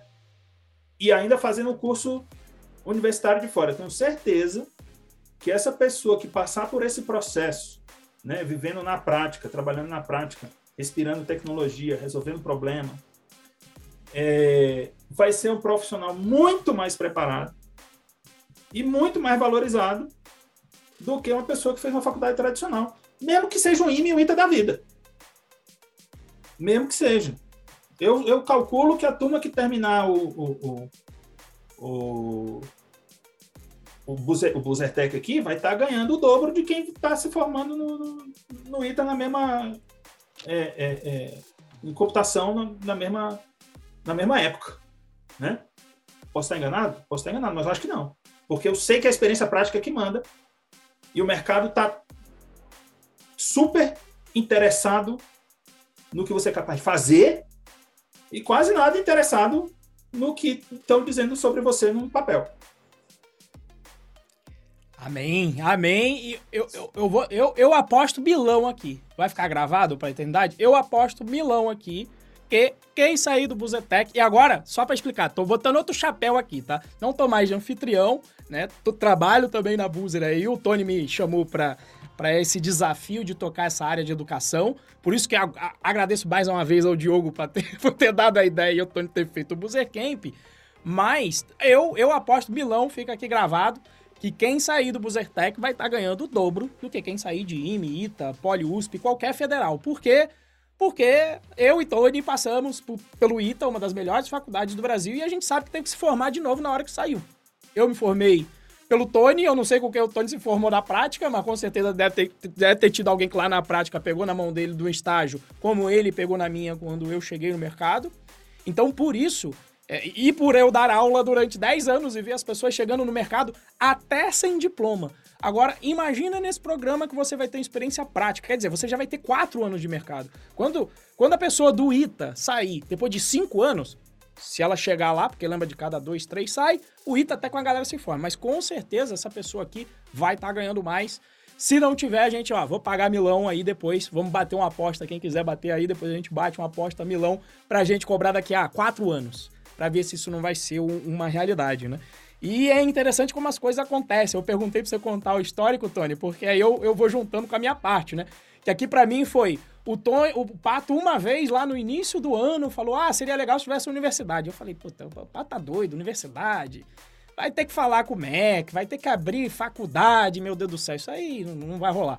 E aí, quatro meses depois, o Tony me manda uma mensagem, foi numa quarta-feira de noite: Ô Renzo, tem uma reunião amanhã com Descomplica sobre o programa chamava até, tinha até outro nome, sobre a Buzzertech. Eu, caraca, amanhã, 9 horas, tá bom, vamos entrar lá. E aí o Pato, conectando os pontos, falou: beleza, se o problema é precisar de uma universidade, então tudo bem, fez que se faça uma parceria com uma faculdade, o EAD o Descomplica, para cumprir esse requisito e você sair com o seu diploma. E aí, só azeitando, eu anotei todas as perguntas de vocês que vocês colocaram aqui no chat, eu vou responder, inclusive eu organizei as do Buzetec aqui agora, mas já vou responder as principais. Como é que você se inscreve? Você vai se inscrever pelo link boozer.app barra BoozerTech com CH, eu estou colocando aqui no chat, mas também se você estiver ouvindo essa gravação aqui, seja no podcast que for, eu vou deixar também o link aqui na descrição do vídeo. Você pode fazer essa inscrição aí até Antigamente, eu estava falando 30 de dezembro, mas aí o Enem agora a gente ficou sabendo que o resultado do Enem vai sair dia 11 de fevereiro.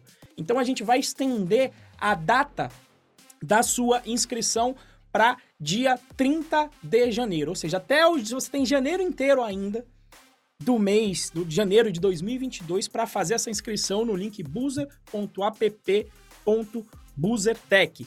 Quem pode se candidatar? Barra Buzzertech. Opa, barra Buzzertech, perdão. Ainda bem que eu escrevi aqui. Então, boozer.app barra Buzzertech. Tech com T-E-C-H, tudo junto no final. Boozer é com S, não com Z, se você estiver escutando agora no podcast. Mas qualquer coisa volta na descrição que o link tá lá. Quem é que pode participar? Qualquer pessoa que tiver o ensino médio completo ou que vai completar agora no ano de 2021. E aí você precisa ter feito tá, um vestibular esse ano das, das faculdades públicas ou a prova do Enem. Serve também a prova do Enem do ano passado. Tá? Então você vai colocar a sua nota lá. No processo seletivo a gente pergunta a sua nota do ano passado para a gente já ter uma base. Mas se você ainda vai fazer a prova do. Ou vai fazer, não, já fez a prova do Enem aqui no caso, e vai saber o seu resultado lá em 11 de fevereiro, a gente vai perguntar para você qual foi a sua nota depois que essa nota for é, divulgada, tá? Então pode participar maiores de 16 anos, tá? Uh, deixa eu ver o que, que, temos aqui. Etapas do processo seletivo. Como o Tony falou, a primeira etapa vai ser você ter feito o vestibular, isso vai ser considerado. Inclusive, quem for oriundo de escola pública vai ter um acréscimo na nota, tá? A gente vai dar um acréscimo na nota no processo seletivo por entender que é o nosso papel e se de repente a pessoa não conseguiu uma nota tão alta por conta das circunstâncias da vida. Então vai ter um acréscimo de nota para você que é oriundo de escola pública, tá? E o processo seletivo vai ter também uma fase comportamental. A gente vai fazer uma análise. Acho que depois de. Nem estava aqui no roteiro, mas quando eu perguntei qual que era o, o, o, diferencial, a turma falou comunicação. Comunicação. Então, o perfil que é buscado na Busa não é apenas daquele. O, o perfil nerd, estereotipado, aquele de filme que tá lá numa casinha codando numa tela escura, que às vezes, às vezes eu brinco que quase parece um animal de estimação, né? A pessoa dá um prato de comida e fala, coda aí, hackeia aí o sistema e pronto, acabou, e quase não fala. Não é esse tipo de perfil que trabalha aqui dentro da Buzer. Como o pessoal falou, comunicação, então a gente vai fazer uma análise comportamental e a gente vai selecionar as melhores dessas pessoas para fazer ainda uma fase de dinâmica. Inclusive a Larissa Colombo está aqui com a gente também aqui no chat, que é a nossa responsável do time de pessoas que vai, que, que é responsável por fazer acontecer, por resolver este de problema de conseguir selecionar as melhores pessoas para o programa. Serão 50 vagas, tá bom? E aí, e aí, eu tenho aqui algumas perguntas que vocês fizeram e se vocês quiserem colocar mais aqui no chat agora, para quem está aqui ao vivo, eu vou responder também. Às oito e meia da noite, o Marcelo da Silva perguntou: vocês planejaram um currículo é, de desenvolver um estagiário mais especialista ou multidisciplinar? Aqui o currículo vai ser de um full stack, então por natureza já é multidisciplinar. Só que a gente ainda vai. A gente já tinha mexido um pouquinho com SQL, que tem a ver com dados, e como agora o BuzzerTech ele vai ter mais tempo, né? Como o Tony falou, a ideia, a ideia é o seguinte, né? A ideia é que já no primeiro ano, você que performar dentro aqui do programa, que você já seja contratado. Se você performar no, no sexto mês e conseguir gerar valor para a empresa, você já vai ser contratado, tá? Você já vai ser um estagiário profissionalmente, vai ser contratado no, no, modelo de estágio, mas a qualquer momento só vai depender de você já ter a sua carteira assinada antes ainda de terminar o seu curso superior, tá? E aí vai continuar trabalhando com a gente do, do mesmo jeito. Mas como o programa ele vai ser mais estendido, a gente também vai adotar aí a parte de dados também. Então, se você de repente quer ser um cientista de dados, quer ser quais que são as áreas, Bruno? BA... Grupo Produto. Grupo Produto. Olha aí, ó. a gente tem Data Science, a gente tem Data Engineer. Eu vou falar em português que eu acho que é um pouco mais fácil. A gente tem engenheiro de dados, cientista de dados e os analistas de dados. Exatamente. E aí a gente vai contar justamente com a experiência dessas pessoas do dia a dia para montar a ementa do nosso lado, além dos conceitos que você vai aprender na universidade. Então a ideia é que você já vai ter contato com os profissionais e durante esse contato já vai vendo, opa, olha aqui esse profissional, né? Olha aqui, a Bia foi trabalhar ali junto com o time do Cauê, o Cauê falou, olha que legal, gostei da Bia, vamos contratar a Bia. Então vai ser nesse movimento de interação, de troca de experiência, que você vai ser contratado e vai aprender bastante. Então, vai ser totalmente multidisciplinar, tá? E os cursos são dos mais diversos no Descomplica. São oito cursos de tecnologia. Tem, por exemplo, um curioso lá que tem jogos digitais. Ah, mas jogos digitais não tem na Busa, não tem problema. Você vai lá, estuda jogos e quem sabe daqui a pouco o, o, o, próprio Gustavo Loureiro falou, né, de ideias, colocar jogo dentro do. como sistema de entretenimento dentro dos ônibus da Busa. Então, assim, é, está aberto aí. Você se lembra disso, Gustavo? Eu falei, pô. Eu, eu lembro muito bem, cara. Meu, meu maior sonho de princesa é... é ter jogos na Busa de alguma forma. Do mesmo jeito que a gente conseguiu o milagre de conseguir educação aqui dentro, fez todo sentido. É, parece brincadeira, mas testando ali rápido, é, com a filosofia de errar rápido, se a gente fizer algum sistema de entretenimento a bordo que fizer sentido, cara, o céu é o limite. É, talvez literalmente, talvez a gente tenha ônibus, avião da Polícia. Vamos dominar tudo, tá tudo dominado, tudo dominado de transporte. Deixa eu ver aqui mais uma pergunta. Adson Silva, boa noite. A respeito do programa universitário da empresa, o estágio vai ser de Mas forma... só um comentário, pres... Renzo, Renzo. Opa, opa, pois não. Não, é só um comentário, só para fechar aqui, porque eu, eu, vou precisar sair. Eu só queria fazer um comentário antes de. Diga, diga, pois não, fique à vontade. Mas que fiquem tranquilos, sim, vai ser realmente uma formação multidisciplinar mesmo. É, vai ter essa, essa visão ampla e eu realmente pretendo trazer alguma coisa de produto que faz muita diferença na formação tecnológica. E também, caso Milão aí, eu só quero entender: Milão é mil ou é um milhão? É, ainda não estou aí, mas se, se quiserem. É milhão, né? Ô, Tony, se quiser negociar o meu passe aí, estamos abertos aí, dá pra okay. colocar Milão mil reais. Mil reais é bom que fique. Vai que aparece aí a turma do direito, né? Milão, na, mi, na minha terra, era mil reais então, só. Mil então, caso dois milão. Eu caso dois olha milão, aí, olha aí, dois milão. Caso dois milão, na mesma coisa que você falou, por dois motivos, cara. Dois motivos. Primeiro, porque assim, eu tô careca, eu não tô careca, mas eu tô careca figurativamente de.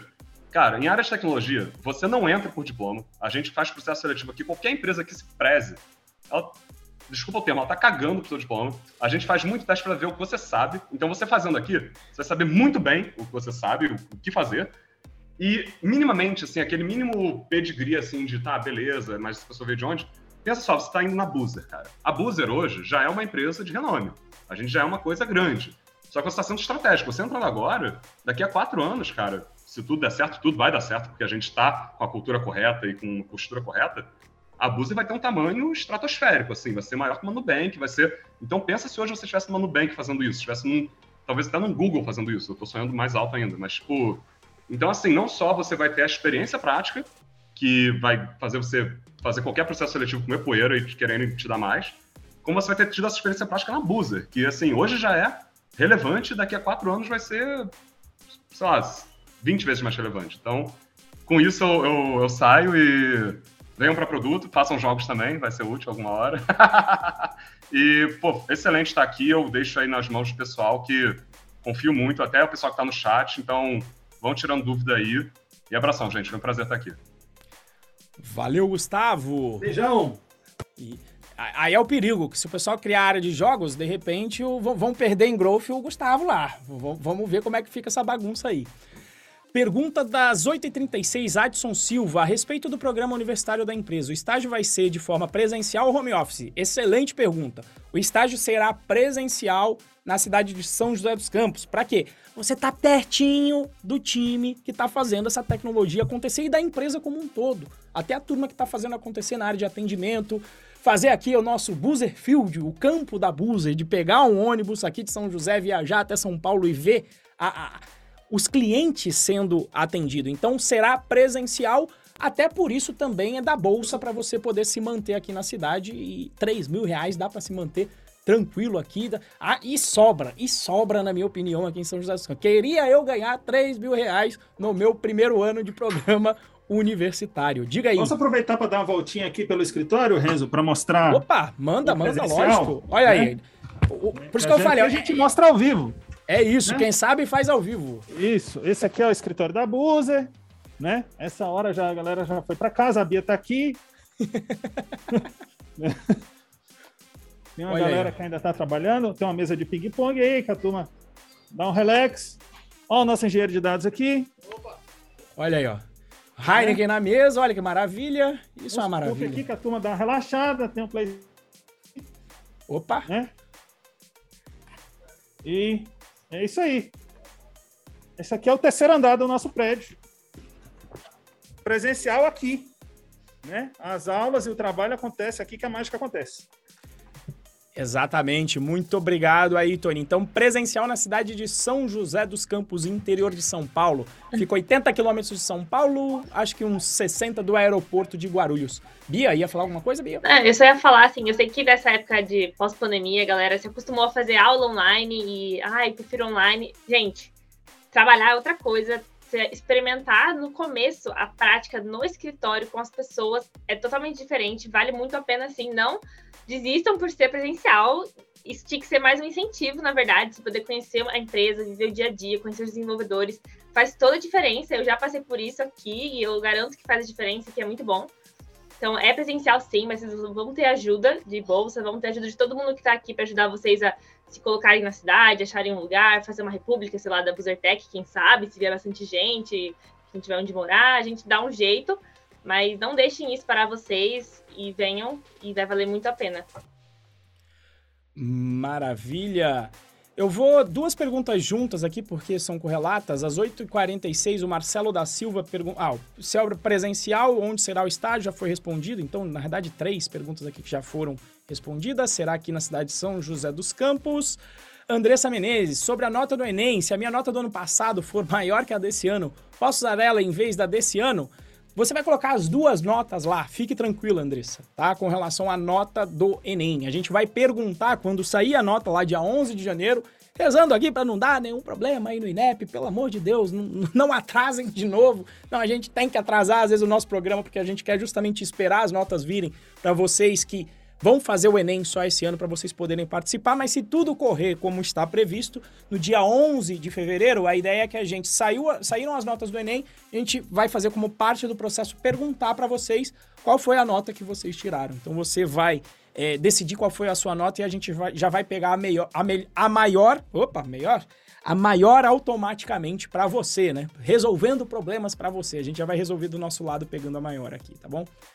Ahn, Esté, caso o candidato passe no vestibular de outra universidade, deverá optar entre a vaga na Buzzertech ou a vaga na universidade? Essa é uma boa pergunta que eu não tinha pensado aqui. E eu não sei se você vai conseguir tocar uma universidade estando aqui. E normalmente as universidades são presenciais. Então, como é que você vai fazer se for em São José dos Campos? A não ser que você passasse numa, numa universidade aqui de São José dos Campos. Mas, em princípio. Diga, diga, diga, Bia. Não, eu queria falar é que como a Descomplica não é reconhecido pelo MEC, na verdade você vai estar fazendo uma faculdade aqui. Então, várias faculdades, assim, você não vai poder fazer, por exemplo, duas faculdades públicas, né? Vai ser pública, tipo, ao mesmo tempo, você não pode. Então, assim, eu acho que idealmente você deveria escolher uma das duas. De preferência aqui, por favor. É isso. É Eu- isso. Respondi- Respondido. Pronto, respondido. E, e, e eu recomendo ainda, fiquem tranquilos, foquem em fazer o melhor no processo seletivo. E, e depois a gente pensa nesses outros problemas. Eu diria, eu- se eu pudesse dar uma dica é essa, foca primeiro aqui, aí passa, espera, é o que a gente fala de espera o cavalo falar, né? Ah, vai lá, não, espera o cavalo falar, passa primeiro, aí depois você vai ter um problema excelente que é escolher para onde você vai. Eu falo para dar uma focada nisso, para fazer focar no, no processo, tá bom? E que vai ser um problema excelente de resolver, né? Putz, eu vou para Búzios ganhar 3 mil e participar de um programa inovador que o Renzo. O Renzo apostou mil reais, tá? Milão nos meus tempos, apostou mil reais e o Gustavo botou 3 mil que você vai estar ganhando o dobro. Eu viria para cá, tá? Mas. O Mas- Pato postou 10 mil ali, hein, nos Ó, comentários. o Pato, ó, rapaz, o Pato botou ainda 10 mil, já estamos em 13. Já estamos em 13. Vamos ver se vai ter alguém para postar do outro lado agora. Maravilha, deixa eu ver aqui, deixa eu ver se tem mais perguntas. Tá, agora temos aqui, deixa eu ver só o que o pessoal perguntou aqui. Ah, Esté, as aulas do Descomplica começam no dia 24 do 1, se não me engano. A ideia é iniciar o curso já nessa data também ou com um cronograma diferente? Excelente pergunta, tá? As aulas no Descomplica, eles possuem várias turmas. E tem uma que começa no dia 11 de abril. Então, no caso, se tudo correr bem com a nota do Enem, 11 de fevereiro, você vai fazer a segunda etapa do processo seletivo. Se tudo correr bem, no final de fevereiro, mais tardar início de março, você já vai começar o programa aqui, tendo as aulas práticas e vai iniciar no curso superior que você escolher entre os oito cursos de tecnologia do Descomplica no dia 11 de abril.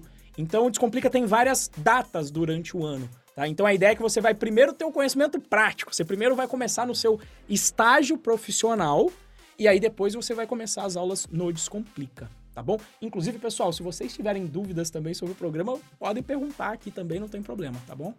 Deixa eu ver se tem mais uma aqui, dia 24. Aceitam pessoas de baixa renda que fizeram vestibular para passar para a facu privada? Também é difícil. Luiz, infelizmente não. Apenas faculdades públicas ou o Enem, que é o exame nacional. Normalmente as pessoas fazem o Enem. E aí fica a dica. Eu tenho certeza que esse programa vai dar muito certo e a gente vai ter em 2023 de novo. Então, se for o caso de você não ter feito um vestibular desse agora, nada impede de você se preparar já pro próximo ano para fazer a prova do Enem e participar aqui do, do processo no próximo ano, tá bom? Ah, deixa eu ver aqui. Tal, tal, tal, tal. Data do programa e do curso se vão ser síncronas. Não, já respondi, né? Primeiro você vai começar o estágio profissional, depois as aulas. O Pato, olha aqui a mensagem que eu não tinha visto do Pato. Eu aposto 10 mil que o salário médio dos formados na Busa vai ser maior que o salário médio dos formados do Ita. Ah, o Pato apostou maior. Não, não o dobro, mas ainda assim, essa daí eu aposto light.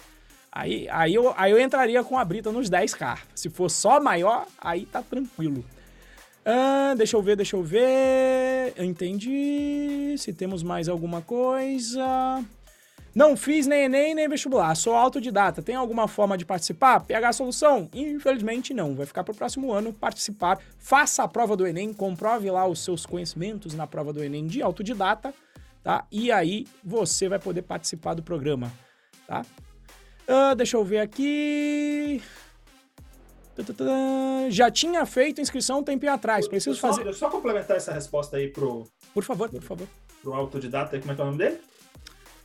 PH Soluções Web. Ué, se já trabalha na área, aí pode fazer até direto jobs.buzer.com.br. Mas era isso que você ia falar, Tony? Tem isso, né? É, se já trabalha na área. É, você pode, assim, aprender um pouco do que a turma vai aprender aqui no Boozer Camp no meu site de cursos lá, que tem um monte de conteúdo gratuito, evolutio.io. Depois bota na descrição do vídeo. Agora, o Boozer, assim, a área de educação na Boozer é algo que a gente vai.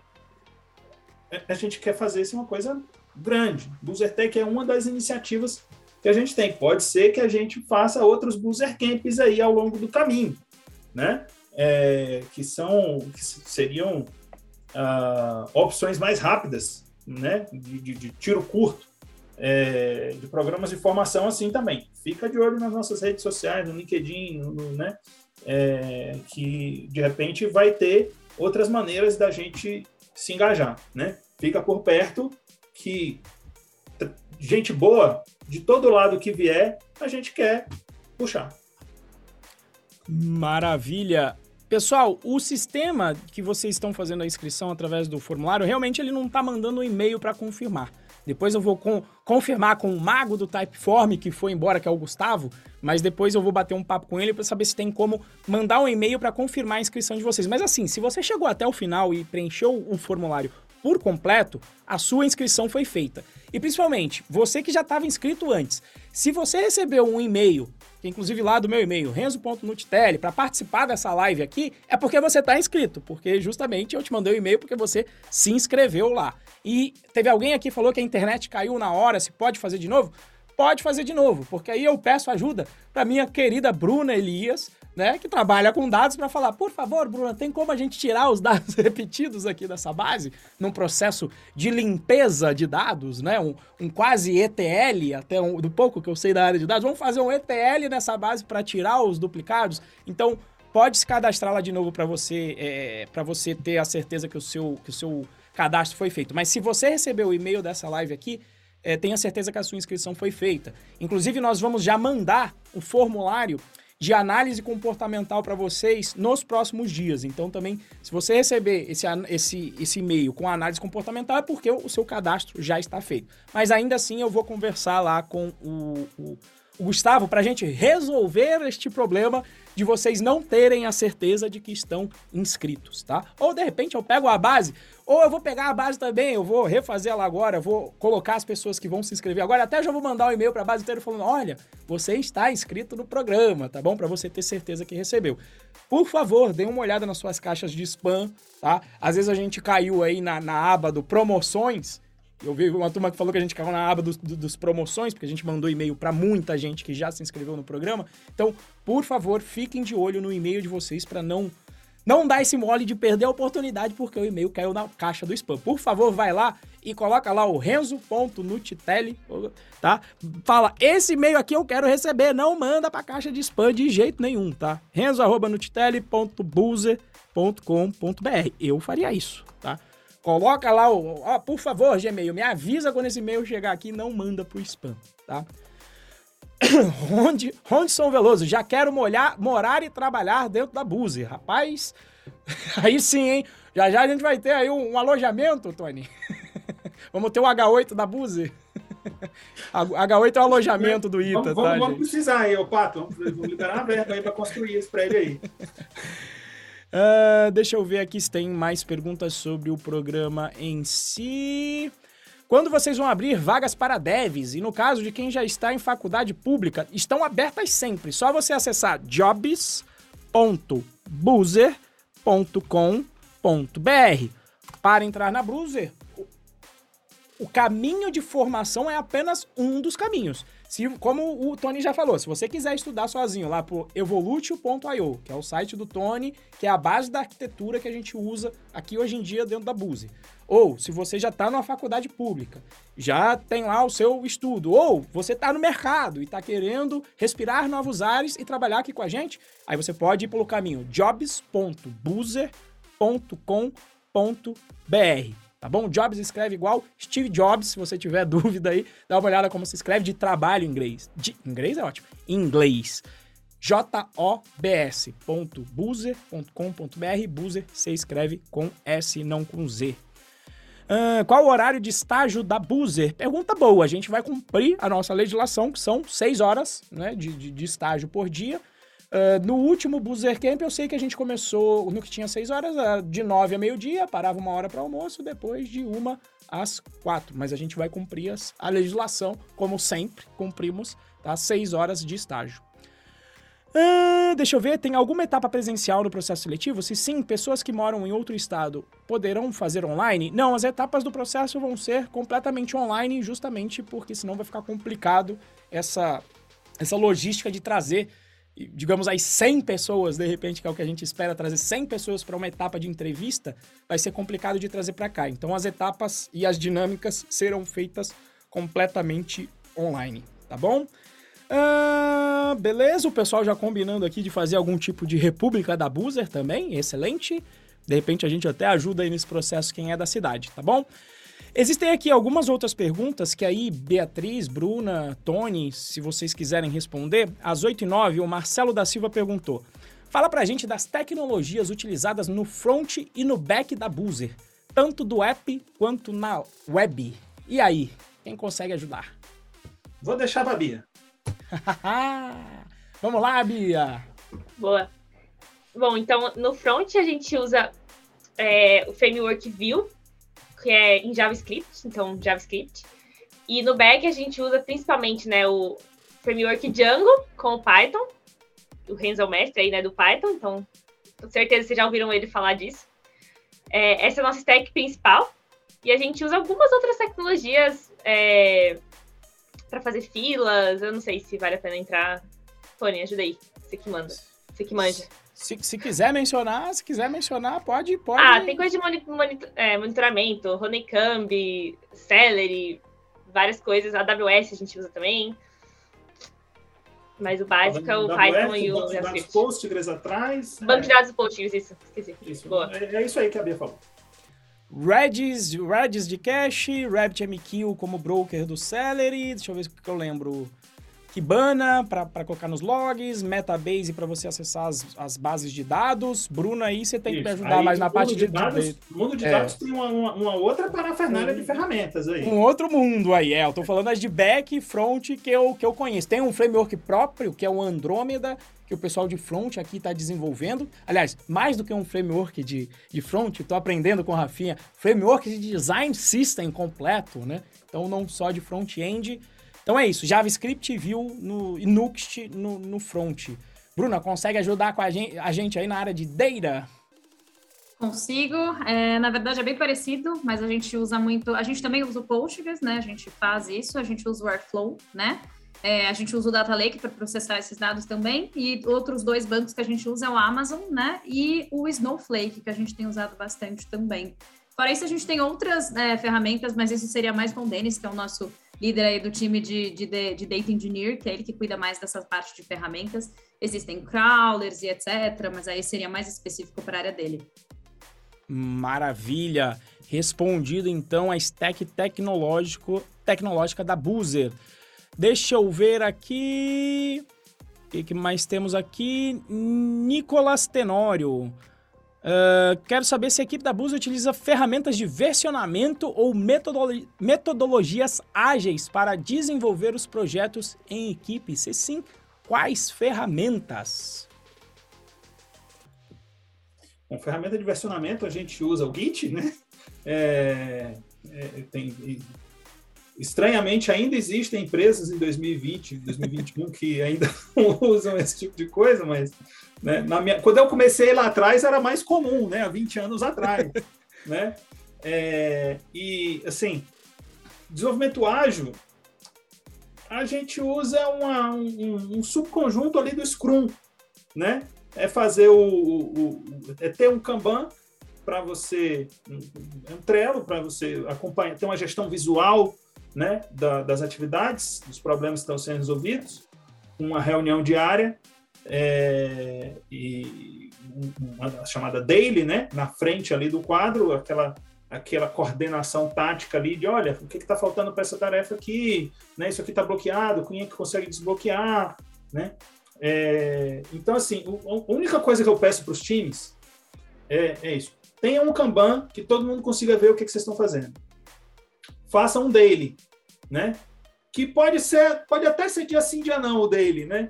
Mas tem que ter uma reunião periódica para conversar sobre as coisas e que está aberta para qualquer pessoa da empresa que está envolvida com alguma coisa, que, que é impactada por algo que vocês fazem, chegar lá e participar do daily.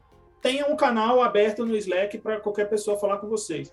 Daí para frente, quero fazer, quero fazer retrospectiva, não quero. Quero fazer planning, não quero. Quero fazer é, é, planning poker. Cada time escolhe o seu. Né? A gente tem ali o um mínimo de, de, de, digamos assim, de ritos que a gente precisa que os times sigam para que a empresa consiga se comunicar com cada time, e, e, mas a gente tenta dar o máximo de autonomia para os times funcionarem da maneira que eles acreditam que funciona melhor. É claro que, junto com a autonomia, né, uma, uma parte importantíssima da nossa cultura, né? Junto com a autonomia vem o outro lado da balança, que é a responsabilidade, né? Você tem a autonomia de funcionar do jeito que você entende que funciona melhor para você. Com isso vem a responsabilidade de dar conta para o resto da empresa do que está rolando lá dentro, né? De mostrar que a fila da, da, das entregas está andando e, enfim, de, de, gerar resultado, né? Cuidar da ansiedade que tem das outras áreas em cima das expectativas da entrega, né? Então essa essa parte de autonomia e responsabilidade está é, tá no centro da cultura de engenharia que a gente tem aqui. Desculpa, acabei fugindo do tempo. Volta aí, pô. Não, eu, eu, eu, eu, acho que detalhou muito bem. Eu acho que se eu fosse fazer a, a, a conexão, né, também de, de, digamos, de único rito, é que tem a definição da estratégia de empresa, que a gente segue a estratégia que Google usava, a estratégia de OKR, onde são definidos os objetivos da empresa, e você tem que entregar os KRs que são os resultados-chave. E normalmente você deriva, então, desses objetivos da empresa, você vem derivando e você vai ter os seus resultados-chaves que você tem que entregar na área de tecnologia para atender o problema a ser resolvido do negócio como um todo. Mas eu acho perfeito aqui, né? Porque o, o ágil, né? O ágil territos hoje em dia, para mim, é um troço que, né? Pega o manifesto ágil e rasga ele, porque tava lá falando pessoas sobre processos, né? Então a gente vive, então a gente vive o mais ágil que tem, que é cada time define o que é melhor para ele se autogerenciar e conseguir entregar o resultado esperado pela empresa. E isso eu vejo na prática e no dia a dia. E uma coisa curiosa que eu nunca tinha visto em nenhuma outra empresa era também o dentro da quadrinho de Kanban, eu sempre falo isso pro Tony, tem um, né, não é o entregou, tá pronto, ou não, vai ver se resolveu o problema, você fica medindo lá, então, quando eu estava no time de arquitetura, o nosso ticket ficava umas duas ou três semanas ali no monitorando para saber se os impactos, se aquela solução proveu a solução que esperava e quais foram os impactos para a gente medir se a gente conseguiu atender e resolver o problema né? Ou não, né? Então, é, é, é, dentre os meus anos trabalhando, a primeira vez que eu vejo essa, essa etapa do monitoramento explícita dentro desse processo do Kanban.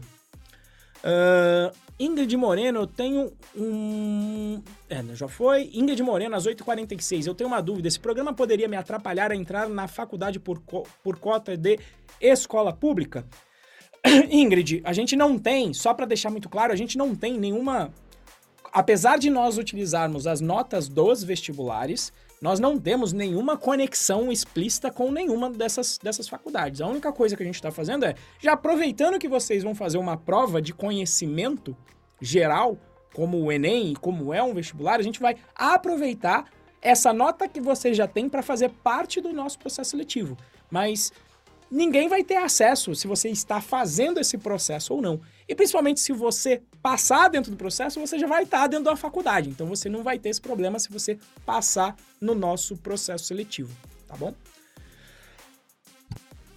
Deixa eu ver aqui se já temos aqui mais algumas perguntas. Uh, olha, a Larissa já respondeu aqui o pessoal. Que maravilha. Obrigado, Larissa, porque eu não ia saber responder. Como serão as dinâmicas online? e aí a Larissa respondeu aqui: serão dinâmicas na prática, colocando problemas para serem resolvidos, para avaliar competências comportamentais que serão bem legais. Muito obrigado, Larissa. Larissa é a nossa especialista em contratação da área de tecnologia e eu não saberia responder essa etapa se ela não tivesse aqui agora para colocar aqui no chat. Uh, perguntaram Flutter, Flutter e até o Pato respondeu sem Flutter. uh, deixa eu ver aqui. Pô, não sei, não sei. Olha aí, olha aí. Olha Por aí, enquanto, olha. Tony, por enquanto? Uai. É, Eu, eu já tinha visto um grupo para estudar isso aí em eu algum gosto de momento. Flutter. Eu, eu, assim, faz tempo que eu tô namorando com Flutter. A gente pode ter um mobilezinho aí no meio. qua- Quatro anos dá pra, dá pra aprender. Rapaz, dá pra aprender tanta coisa em quatro anos, bicho. Então, entrar um pouquinho no mobile, eu quero. É, não sei. Ah, deixa eu ver aqui, Esté. Se o estudante já tiver um curso Descomplica iniciado, ele pode ser aproveitado ou outro curso deve ser escolhido para acompanhar o programa do Buzzertech? Essa é uma pergunta boa. Eu não sei, se for um curso da área de tecnologia, aí fica a coisa, fica, acho que fica simples a gente conversar e falar, olha, essa pessoa já está fazendo o curso, já vamos aproveitar o tempo que ela está aí. Se não for um curso de tecnologia, eu honestamente, para essa pergunta, eu não tenho resposta.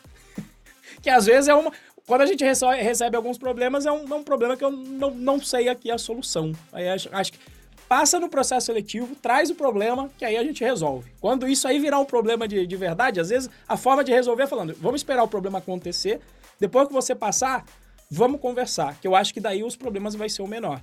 Apesar de eu entender que normalmente você pode querer fazer um curso de tecnologia. Em princípio, eu diria, cara, se você estiver mandando bem na área de tecnologia com conhecimento prático que você vai ter aqui dentro, de repente escolhe outro curso que você já está lá dentro, não sei. Mas vamos esperar. Passa no processo seletivo que a gente bate um papo e aí a gente estuda o seu caso. Uma frase do Diogo que eu gosto que é: deixa doer, né? Fica tentando antecipar, né? Deixa doer. Quando tiver doendo, a gente pensa nisso aí. É, é, então, quando for um problema, aí eu penso, eu penso nisso, né? Porque pode ser que não seja um problema. Eu espero que seja, eu espero que você passe, tá? Mas estou rezando para que esse seja um problema. Deixa eu ver. No caso, estou matriculado num curso de tecnologia que começa em janeiro de 2022. Então ele vai começar antes do resultado do processo seletivo. Ah, Esté, então aí, aí não tem problema nenhum. Aí a gente dá um jeito fácil. Ah, já comecei a estudar. Tá bom, continua, não tem problema nenhum. Isso aí, esse é um problema fácil de resolver. Se fosse outro, ó, pra mim, eu já tava pensando no problema ainda maior ainda. É outro curso do Descomplica, sei lá, de sociologia, eu ia falar, não sei, não sei ainda. Não definimos isso. O programa é tão novo que a gente não definiu todas as regras. E, aliás, vocês vão ajudar a construir com essas perguntas. São- São as perguntas que pro próximo programa a gente vai ter mais resposta. Ah, existe algo como persona ideal? Ah, essa, essa é boa. O que, que seria o perfil buscado aí para o programa? O que, que você... Vou deixar para vocês aí. Vou deixar para vocês da liderança aí que contratam aí todo dia. O que, que é o perfil para um programa da BuzzerTech e, e para trabalhar na Buzzer? Bruna, como é que você gosta de contratar os BAs? Que tipo de pessoa você gosta de trabalhar do seu lado? Eu, quando a gente faz um processo seletivo, a gente olha, a gente olha a parte técnica, é inevitável, mas eu nunca acho que isso tem que ser o primordial, né? O BA, gente, para eu falar para vocês, os BAs têm formações diversas. Aqui a gente tem BA que é formado em artes cênicas, eu sou formada em direito, a gente tem outro BA que é formado em engenharia ambiental. Então, ninguém ali é formado em, em de fato, na área de tecnologia, poucos são. Então, quando a gente olha para um BA, o que eu mais gosto, né, de observar e, e olhar num processo seletivo é sempre se ele é uma pessoa dinâmica, se ele fala bem, se ele consegue se comunicar. A gente falou muito sobre comunicação. Então, a gente instiga muito ele no processo a pensar. Antes de construir um dash, a gente sempre pergunta, né, que são cases mais práticos. E o que, que você gostaria de passar de informação, né? Então, comunicação a gente acha que é fundamental. É, vontade de aprender, então às vezes ele não sabe fazer o processo, ele pede ajuda durante o processo, então vontade de aprender, comunicação é, e essa questão de, de, de fato, querer fazer parte e diferença de alguma coisa. Então, acho que são coisas assim que eu olho sempre num candidato. A parte técnica eu acho que é completamente ensinável para um BA especificamente. É, então, eu olho um conjunto disso. Então, comunicação, vontade de aprender e se está disposto a fazer diferença dentro da Booster mesmo com a gente. E você, Bia, o que, que você gosta no, no, no, num colega de trabalho? Opa, essa, essa pergunta eu não achei que ia vir pra mim, não. É, bom, isso que a Bruna falou de saber se comunicar é importante, né? Porque tem que trabalhar em equipe para fazer as, as soluções. é, nos processos seletivos que eu participo, né, não só falando de colega, né, uma coisa que a gente prioriza muito é, eu vejo que as pessoas priorizam, né, os tech leads que de fato conduzem as entrevistas, é, é como a pessoa pensa, né, não é tipo qual linguagem ela está fazendo, é, como ela escolhe fazer, mas sim como ela vai pensando e comunicando o que ela está fazendo. Então, acho que isso é importante, a pessoa saber explicar o que ela está fa fazendo e é, perguntar, responder, trabalhar junto ali, acho que isso faz a diferença. Muito bom. É, deixa eu completar, complementar um pouco assim, e concordo com, com isso que as meninas falaram. É, e, poxa, eu também. É, é eu também. A, a, empresa tem, uns, tem valores, né? É, é, e as pessoas que a gente tenta contratar, promover, e no caso, quando for para demitir, demitir, né? Pela aderência ou pela não aderência com relação a esses valores, né? Quais são os valores da Busa? Um, um, um que a gente chama de Brasil Real, né? Que é um, um pragmatismo, né? Esse negócio de, de, assim, atacar o problema com a solução simples, né? Deixa o formalismo excessivo de lado, resolve o problema primeiro, resolve a dor, né? É, faz 80-20, né? Aquele, aqueles 20% de esforço que resolve 80% do problema, faz isso agora e refina e melhora depois. É, isso é o Brasil real. A energia positiva é, é, é, é, é, é é trazer uma, uma luz aqui para o o ambiente de trabalho, está sempre trabalhando com um sorriso, né? É falar de problema, a gente está todo dia falando de problema, mas de uma maneira positiva, de uma maneira propositiva, né? É, é, pensando em soluções, né? Isso é energia positiva. Intensidade é realmente colocar o coração e a alma naquilo que está fazendo. Não é trabalhar 16 horas por dia, não, né? Pelo contrário, a gente não gosta disso aqui. É, é mas de, assim, de realmente é, quando você está trabalhando, você está 100% ali dentro, né? É, é, é, investido em fazer aquilo porque você acredita que aquilo importa, né? Isso é intensidade.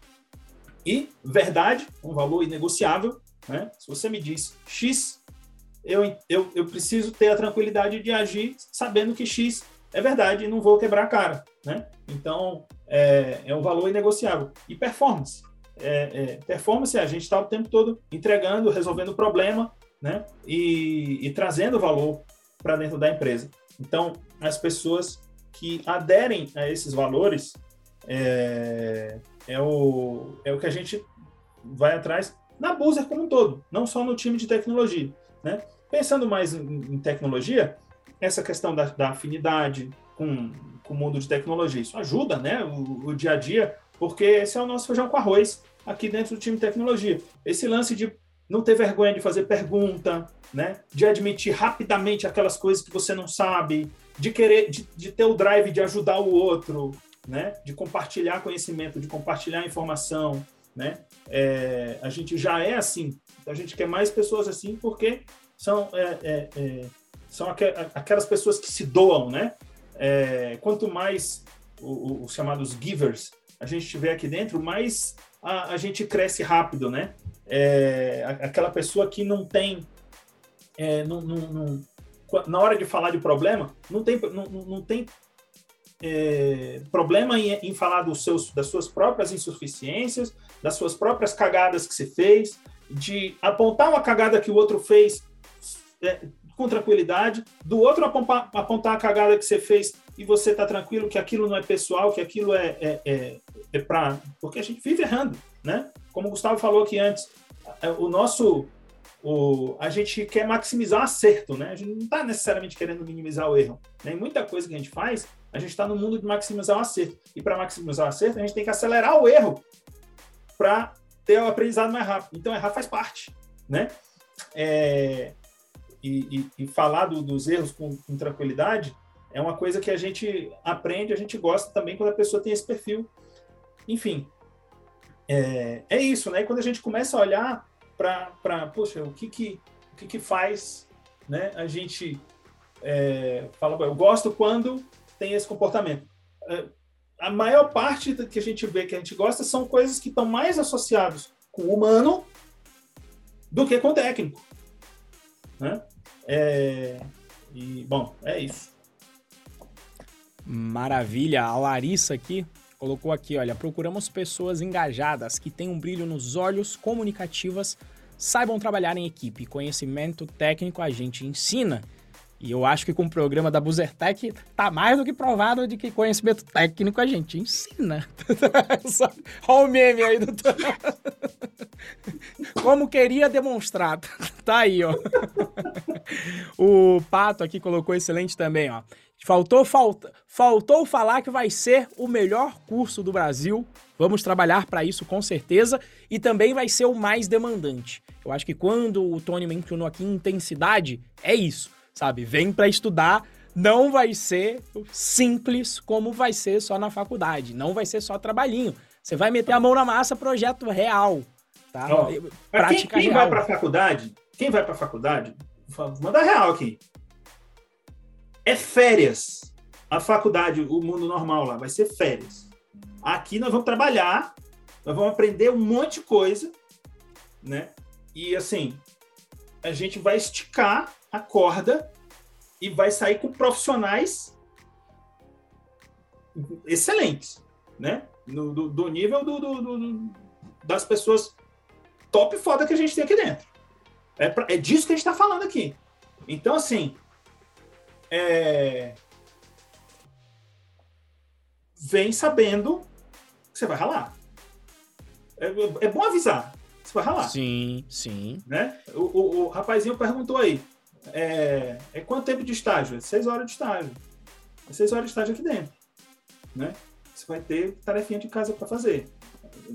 Sabe? E vai ralar. Não é um negócio assim que você vai sair para o bar para beber todo dia, não. É, vamos vamos trabalhar, vamos, vamos é, é, a gente vai é, ter realmente um ambiente demandante que vai é, é, assim colocar você para operar na sua. para você ser tudo que você pode ser. Exatamente. E, e assim, não pense, né? Que às vezes a turma pensa, nossa, mas vai ter aula com um programador. Gente, tem gente aqui que estuda, que faz problema de Olimpíada Brasileira de Informática, né? Tem gente, muita gente aqui que formou nas melhores faculdades do país, então é assim, mesmo quem vai te dar aula prática, a gente não está falando que é, putz, qualquer pessoa, assim, conhecimento profundo, tanto da área teórica quanto da área prática. Então, tenha certeza, venha pronto para ralar bastante, que a saída lá do outro lado vai ser né, o mundo feliz, onde você vai estar tá num trabalho, e eu repito aqui, né, jargão aqui de, de Python Pro até, você vai ganhar altos salários e você vai entrar numa carreira que é a prova de crise. E para você entrar nesse mundo, nesse paraíso, se fosse fácil, se fosse simples, a gente não tinha o problema de apagão de mão de obra que a gente tem. Entendeu? Então, para você se provar nessa área, o que a gente precisa é do seu, da sua intensidade, do seu empenho e vou, vou aqui do seu, quase da sua alma de estar tá imbuído de falar, cara, eu quero muito isso, eu quero mudar a minha vida, eu quero entrar nessa área, quero trabalhar numa empresa bacana, com um propósito bacana que a gente tem aqui dentro da Buzer, né, de democratizar o transporte. É isso que a gente quer. E, né, para ter acesso a todas essas vantagens que a gente expôs aqui antes, não vai ser à toa. A gente vai cobrar de acordo com o que a gente está oferecendo, tá bom? E com certeza eu falava, eu, eu, falava para a turma do Buzer Camp, eu, talvez a Bia lembre, da frase, né? Não sei se ela vai lembrar sobre a alma, né? É... Não? Talvez eu não tenha falado para ela, mas eu, eu, a pegada era, era semelhante, né? Eu falava, olha, amiguinho, amiguinha, você não precisa vender a alma para mim, eu só preciso alugar. Acho é que eu já ouvi sim. né? Lembrei. Você vai alugar, né? Uma hora eu vou te devolver. Mas por um tempo, ela vai ser nossa. Para a gente, assim, mas é para o bem, né? Para a gente é, realmente criar o ambiente onde você vai se desenvolver, desenvolver o seu potencial no máximo, para você, você, você ser tudo que você pode ser. Maravilha. Uh, se já existe previsão para as datas da, da etapa do processo? Pergunta da Gabriele Carimã. É, nós vamos, nós vamos aceitar as inscrições até o dia 30 de janeiro, essa primeira fase. Para a fase de análise comportamental via formulário, nós já vamos começar a enviar esse formulário. Um formulário para você fazer demora um, você tem que investir ali uns 40 minutos a uma hora e meia. A gente já vai começar a enviar essa fase do, do formulário, que a gente vai terminar até o dia 11 de fevereiro, a fase do formulário, para ficar só aguardando saírem as notas do Enem, da gente escolher quem são as pessoas selecionadas para a etapa das dinâmicas de grupo, que quem vai fazer aqui vai ser a Larissa, quem vai liderar aqui esse processo vai ser a Larissa. Terminadas as dinâmicas, a nossa expectativa é que a gente tenha vocês começando dentro do programa da Buzertec ao final de fevereiro, início de março. Tá? Então, essa, esse é mais ou menos o, o cronograma, tá bom? Uh, Gustavo Ferreira sobre matemática, o que dizem? OBS. Ah, o Nicolas antes aqui, perdão, Nicolas, esqueci aqui, falou que tem 16 anos. Nicolas, se você já tem 16, você pode participar do processo. Só tem que ver se você vai terminar o ensino médio esse ano ou se já terminou ano passado, se fez a prova do Enem. Se você fez a prova do Enem esse ano, vai terminar o, o, o ensino médio até dezembro, em 2021, você está elegível aí para participar do processo seletivo, tá? Uh, e aí, sobre matemática, Gustavo Ferreira, não sei se é por ser um pouco da área de exatas aí, matemática, o uso depende da área aí. Acho que a Bruna pode falar um pouco da área de dados. Você usa, sempre usa um pouquinho, mas existem áreas em que você não usa tanto, como num front-end é, da vida. Por né? exemplo, Data Science sabe muito de estatística, então, obviamente, ajuda muito na parte técnica, né? É, mas eu acho que, como você falou, bem falou, eu acho que vai, varia muito da área. É, pode te ajudar, sim, a ter mais visão analítica, a conseguir chegar melhor os resultados do que quem não tem essa prática, né? Acho que, no geral, gente, saber de matemática, saber de números, é, pode te ajudar em qualquer coisa, né? Então, sim, dá para ter um conhecimento técnico melhor sabendo de matemática, sim. Embora não seja pré-requisito. Embora, exatamente. Pra, né? É uma das é notas do Enem que a gente vai olhar também. É, é, é, é é... Aliás, nem sei, Renzo, se a gente vai olhar para é, as notas individuais. A gente, é, a gente, a gente pegou a, a das áreas de exatas para isso aqui. Da área do Enem, na verdade, ainda vou, vou, vou, discutir aí com o pessoal se a gente vai pegar a nota geral ou da, mas a gente vai querer olhar elas separadas também. Né? De toda forma, das áreas, né? Uh, e aí, deixa eu ver o uh, que mais, se temos mais perguntas. Não, mas a nota seria a média de todas as notas juntas, somente as notas da prova de matemática. Eu sei que tem a área de exatas. A gente perguntou a, a nota para vocês no processo seletivo, a gente pergunta da área de exatas. Tem lá a parte de matemática, exatas em geral, da área do Enem. Foi a, a nota que a gente focou. Potencialmente a gente vai focar nela, tá? Na, na área de, de, de matemática, tá? Uh, porque senão a média é meio complicada lá em como a nota é feita, baseado em teoria de resposta ao item, talvez a coisa fique complicada se a gente considerar a média no geral, tá? Mas vamos pensar nisso. Uh, Nicolas, estou no, no segundo ano do ensino médio, nunca fiz Enem. Rapaz, então faça o processo seletivo dessa vez como treineiro aí, tá? Porque eu não sei se a gente. Eu acredito que. Qual, qual que é o problema aqui, né? O problema é que você vai precisar entrar no curso superior, porque a gente precisa disso para te contratar como estagiário. Então é uma questão mais de ordem é, legislativa do que de ordem prática. Porque se fosse de ordem prática, eu diria que as coisas funcionariam. Tivemos até no programa do Boozer Camp, que era curtinho, a gente teve até um aluno que foi a única pessoa que não foi contratada porque ele ainda precisava terminar o ensino médio. Acho que ele estava no segundo ano, Tony. Você lembra dele? Sim, do Gui. inesquecível. Inesquecível. Gui e, com várias perguntas, é 16 anos, ensino Fazia médio. muitas perguntas, o que foi muito bom, muito enriquecedor, sim, porque ele perguntava umas coisas que os devs falavam, meu, como que eu vou explicar isso? Daí, tipo, pegava a lousa, tentava desenhar. Foi bem legal. Ele tinha 16 anos, era, era bem legal estudar com ele, sim. Então, a, a, infelizmente, a questão de ordem é, prática, de ordem superior, que não tem como a gente controlar, tá? Mas de repente faça o processo seletivo como treineiro para você já ter uma ideia de como vai ser pro ano que vem. Ano que vem, quando você estiver fazendo o Enem, você lembra da gente de novo. A gente vai fazer o processo seletivo, você se inscreve e participa de, de novo, tá bom? Ah, deixa eu ver aqui, tem mais. Naturezas não, por favor. Pois é, hein? por enquanto pedimos as notas ali da área de exatas de matemática, tá? Então, justamente porque a gente não sabe direito como é que é a composição de nota, como que é feita no Enem. Então, a gente vezes é o medo de alguém ir muito bem em alguma área não tão correlata com a área de programação. E aí, esse era o medo, por isso que a gente pediu da, da parte de exatas, tá bom? Ah, bababá, acho que pergunta sobre o Boozer Camp era isso, tá bom? João, depois, depois isso é processo seletivo da Provi, isso aí tá mais relacionado com outro processo seletivo de um assunto diferente, tá bom? Então depois a gente conversa por outras vias. Então, é isso, meus queridos e minhas queridas. Muito obrigado para você que assistiu esse episódio aqui de número 105. Espero que tenha ficado claro o que, que é trabalhar numa startup de tecnologia, o que é trabalhar na área de tecnologia, o que é trabalhar na Busa e, e também como que vai funcionar o programa revolucionário da universidade aqui da Busertec.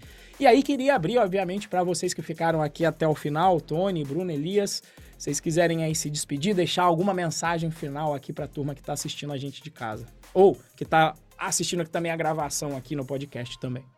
Boa. Na verdade, queria só agradecer. Obrigada pela participação. Acho que a gente precisa de muita gente. A missão vem crescendo, então a gente. Acho que o jabá do, do Gustavo lá no começo vale para todos nós. A gente está contratando freneticamente, crescendo exponencialmente. Então a gente precisa sempre de gente boa e gente que realmente queira fazer diferença. Então, só agradecer esse momento aí para explicar um pouquinho da nossa área, explicar um pouquinho de, de, como é o nosso dia a dia, do que, que a gente faz. E é isso, gente. Obrigada demais. Boa noite. Bom, eu queria agradecer também, Renzo, por ter chamado a gente. E também queria, assim, falar de novo, né, gente? Eu passei um pouco do que vocês vão passar. Vale a pena. Se inscrevam, tentem. Mulheres, tentem. E vai ser difícil, vai. O Tony falou aí que vai ser, vai pegar pesado, vai ser difícil. Mas vão ser desafios e desafios novos, desafios de tecnologia, desafios da área. É muito legal eu passei perrengue no começo em alguns momentos e agora eu tô aqui ainda, são outros desafios, outras coisas, você evolui, você aprende e a gente tem esse essa questão de trabalhar em equipe, de se ajudar, de compartilhar conhecimento. Então as pessoas que estão aqui dentro vão te ajudar também. Então vamos sofrer, mas vamos sofrer junto e vamos seguir um objetivo aí que vale a pena e vão aprender. E é isso. Venham. Boa noite obrigada. Maravilha. É, assino embaixo aí do, do, do, que as meninas falaram. Obrigado, Renzo, aí, é, é, por, por, organizar essa, essa live aí. Obrigado às meninas pela presença. É, e é isso aí, se inscrevam. Meninas, se inscrevam. Tem, tem aí dois grandes exemplos de mulheres em tecnologia aí que estão é, é, fazendo sucesso, estão tendo sucesso tão, tão, no mundo do, nesse nosso mundo de tecnologia, né? São duas meninas admiradas aqui pelo bom trabalho que fazem, né? A, a Bruna rapidamente subiu aí para uma posição de liderança. A Bia é, começou lá atrás, hoje já está ajudando outras pessoas, ensinando, é, aprendeu um monte de coisa muito, muito rápido, já ensina os colegas aqui no dia a dia, né? É, com, com os problemas. E, e é isso, se inscrevam. E, e assim, para quem está tá na dúvida, né, do que é esse esse quer ser um, um, profissional de tecnologia, assim, o que o que eu posso falar de por que eu gosto de trabalhar com tecnologia é que é muito legal você você ter esse superpoder de pegar um pouquinho de nada aqui, um pouquinho de nada aqui, junta, né? E, e cria algo. Esse algo sai agindo no mundo e sai fazendo as coisas, né? Isso é um superpoder. E, e, e assim, um superpoder que está transformando o mundo, né? O mundo ele está sendo ele está sendo recriado. Ele está mudando tão rápido como se estivesse sendo recriado, né? Pelas palavras mágicas dos programadores né? E, e, a, e ao mesmo tempo é um, um, um, grande poder, uma grande satisfação ter é, essa essa capacidade, né? E, mas também uma grande responsabilidade, porque os nossos filhos vão estar tá aí no, no, mundo que a gente vai criar com essas nossas palavras mágicas. É, então, vai ser muito bom poder participar da construção dessa jornada com mais uma leva de pessoas fantásticas que com certeza vão entrar aqui e, E é isso aí, se inscrevam e, e vamos usar esse superpoder para o bem, né? Para causar um impacto positivo é, é, no Brasil, no mundo, enfim, na vida dos, das pessoas que estão perto e que estão longe da gente. Uh! É isso. Maravilha. Tony, Bruna, Beatriz, Gustavo em memória aqui, porque foi embora, teve que ter um outro compromisso.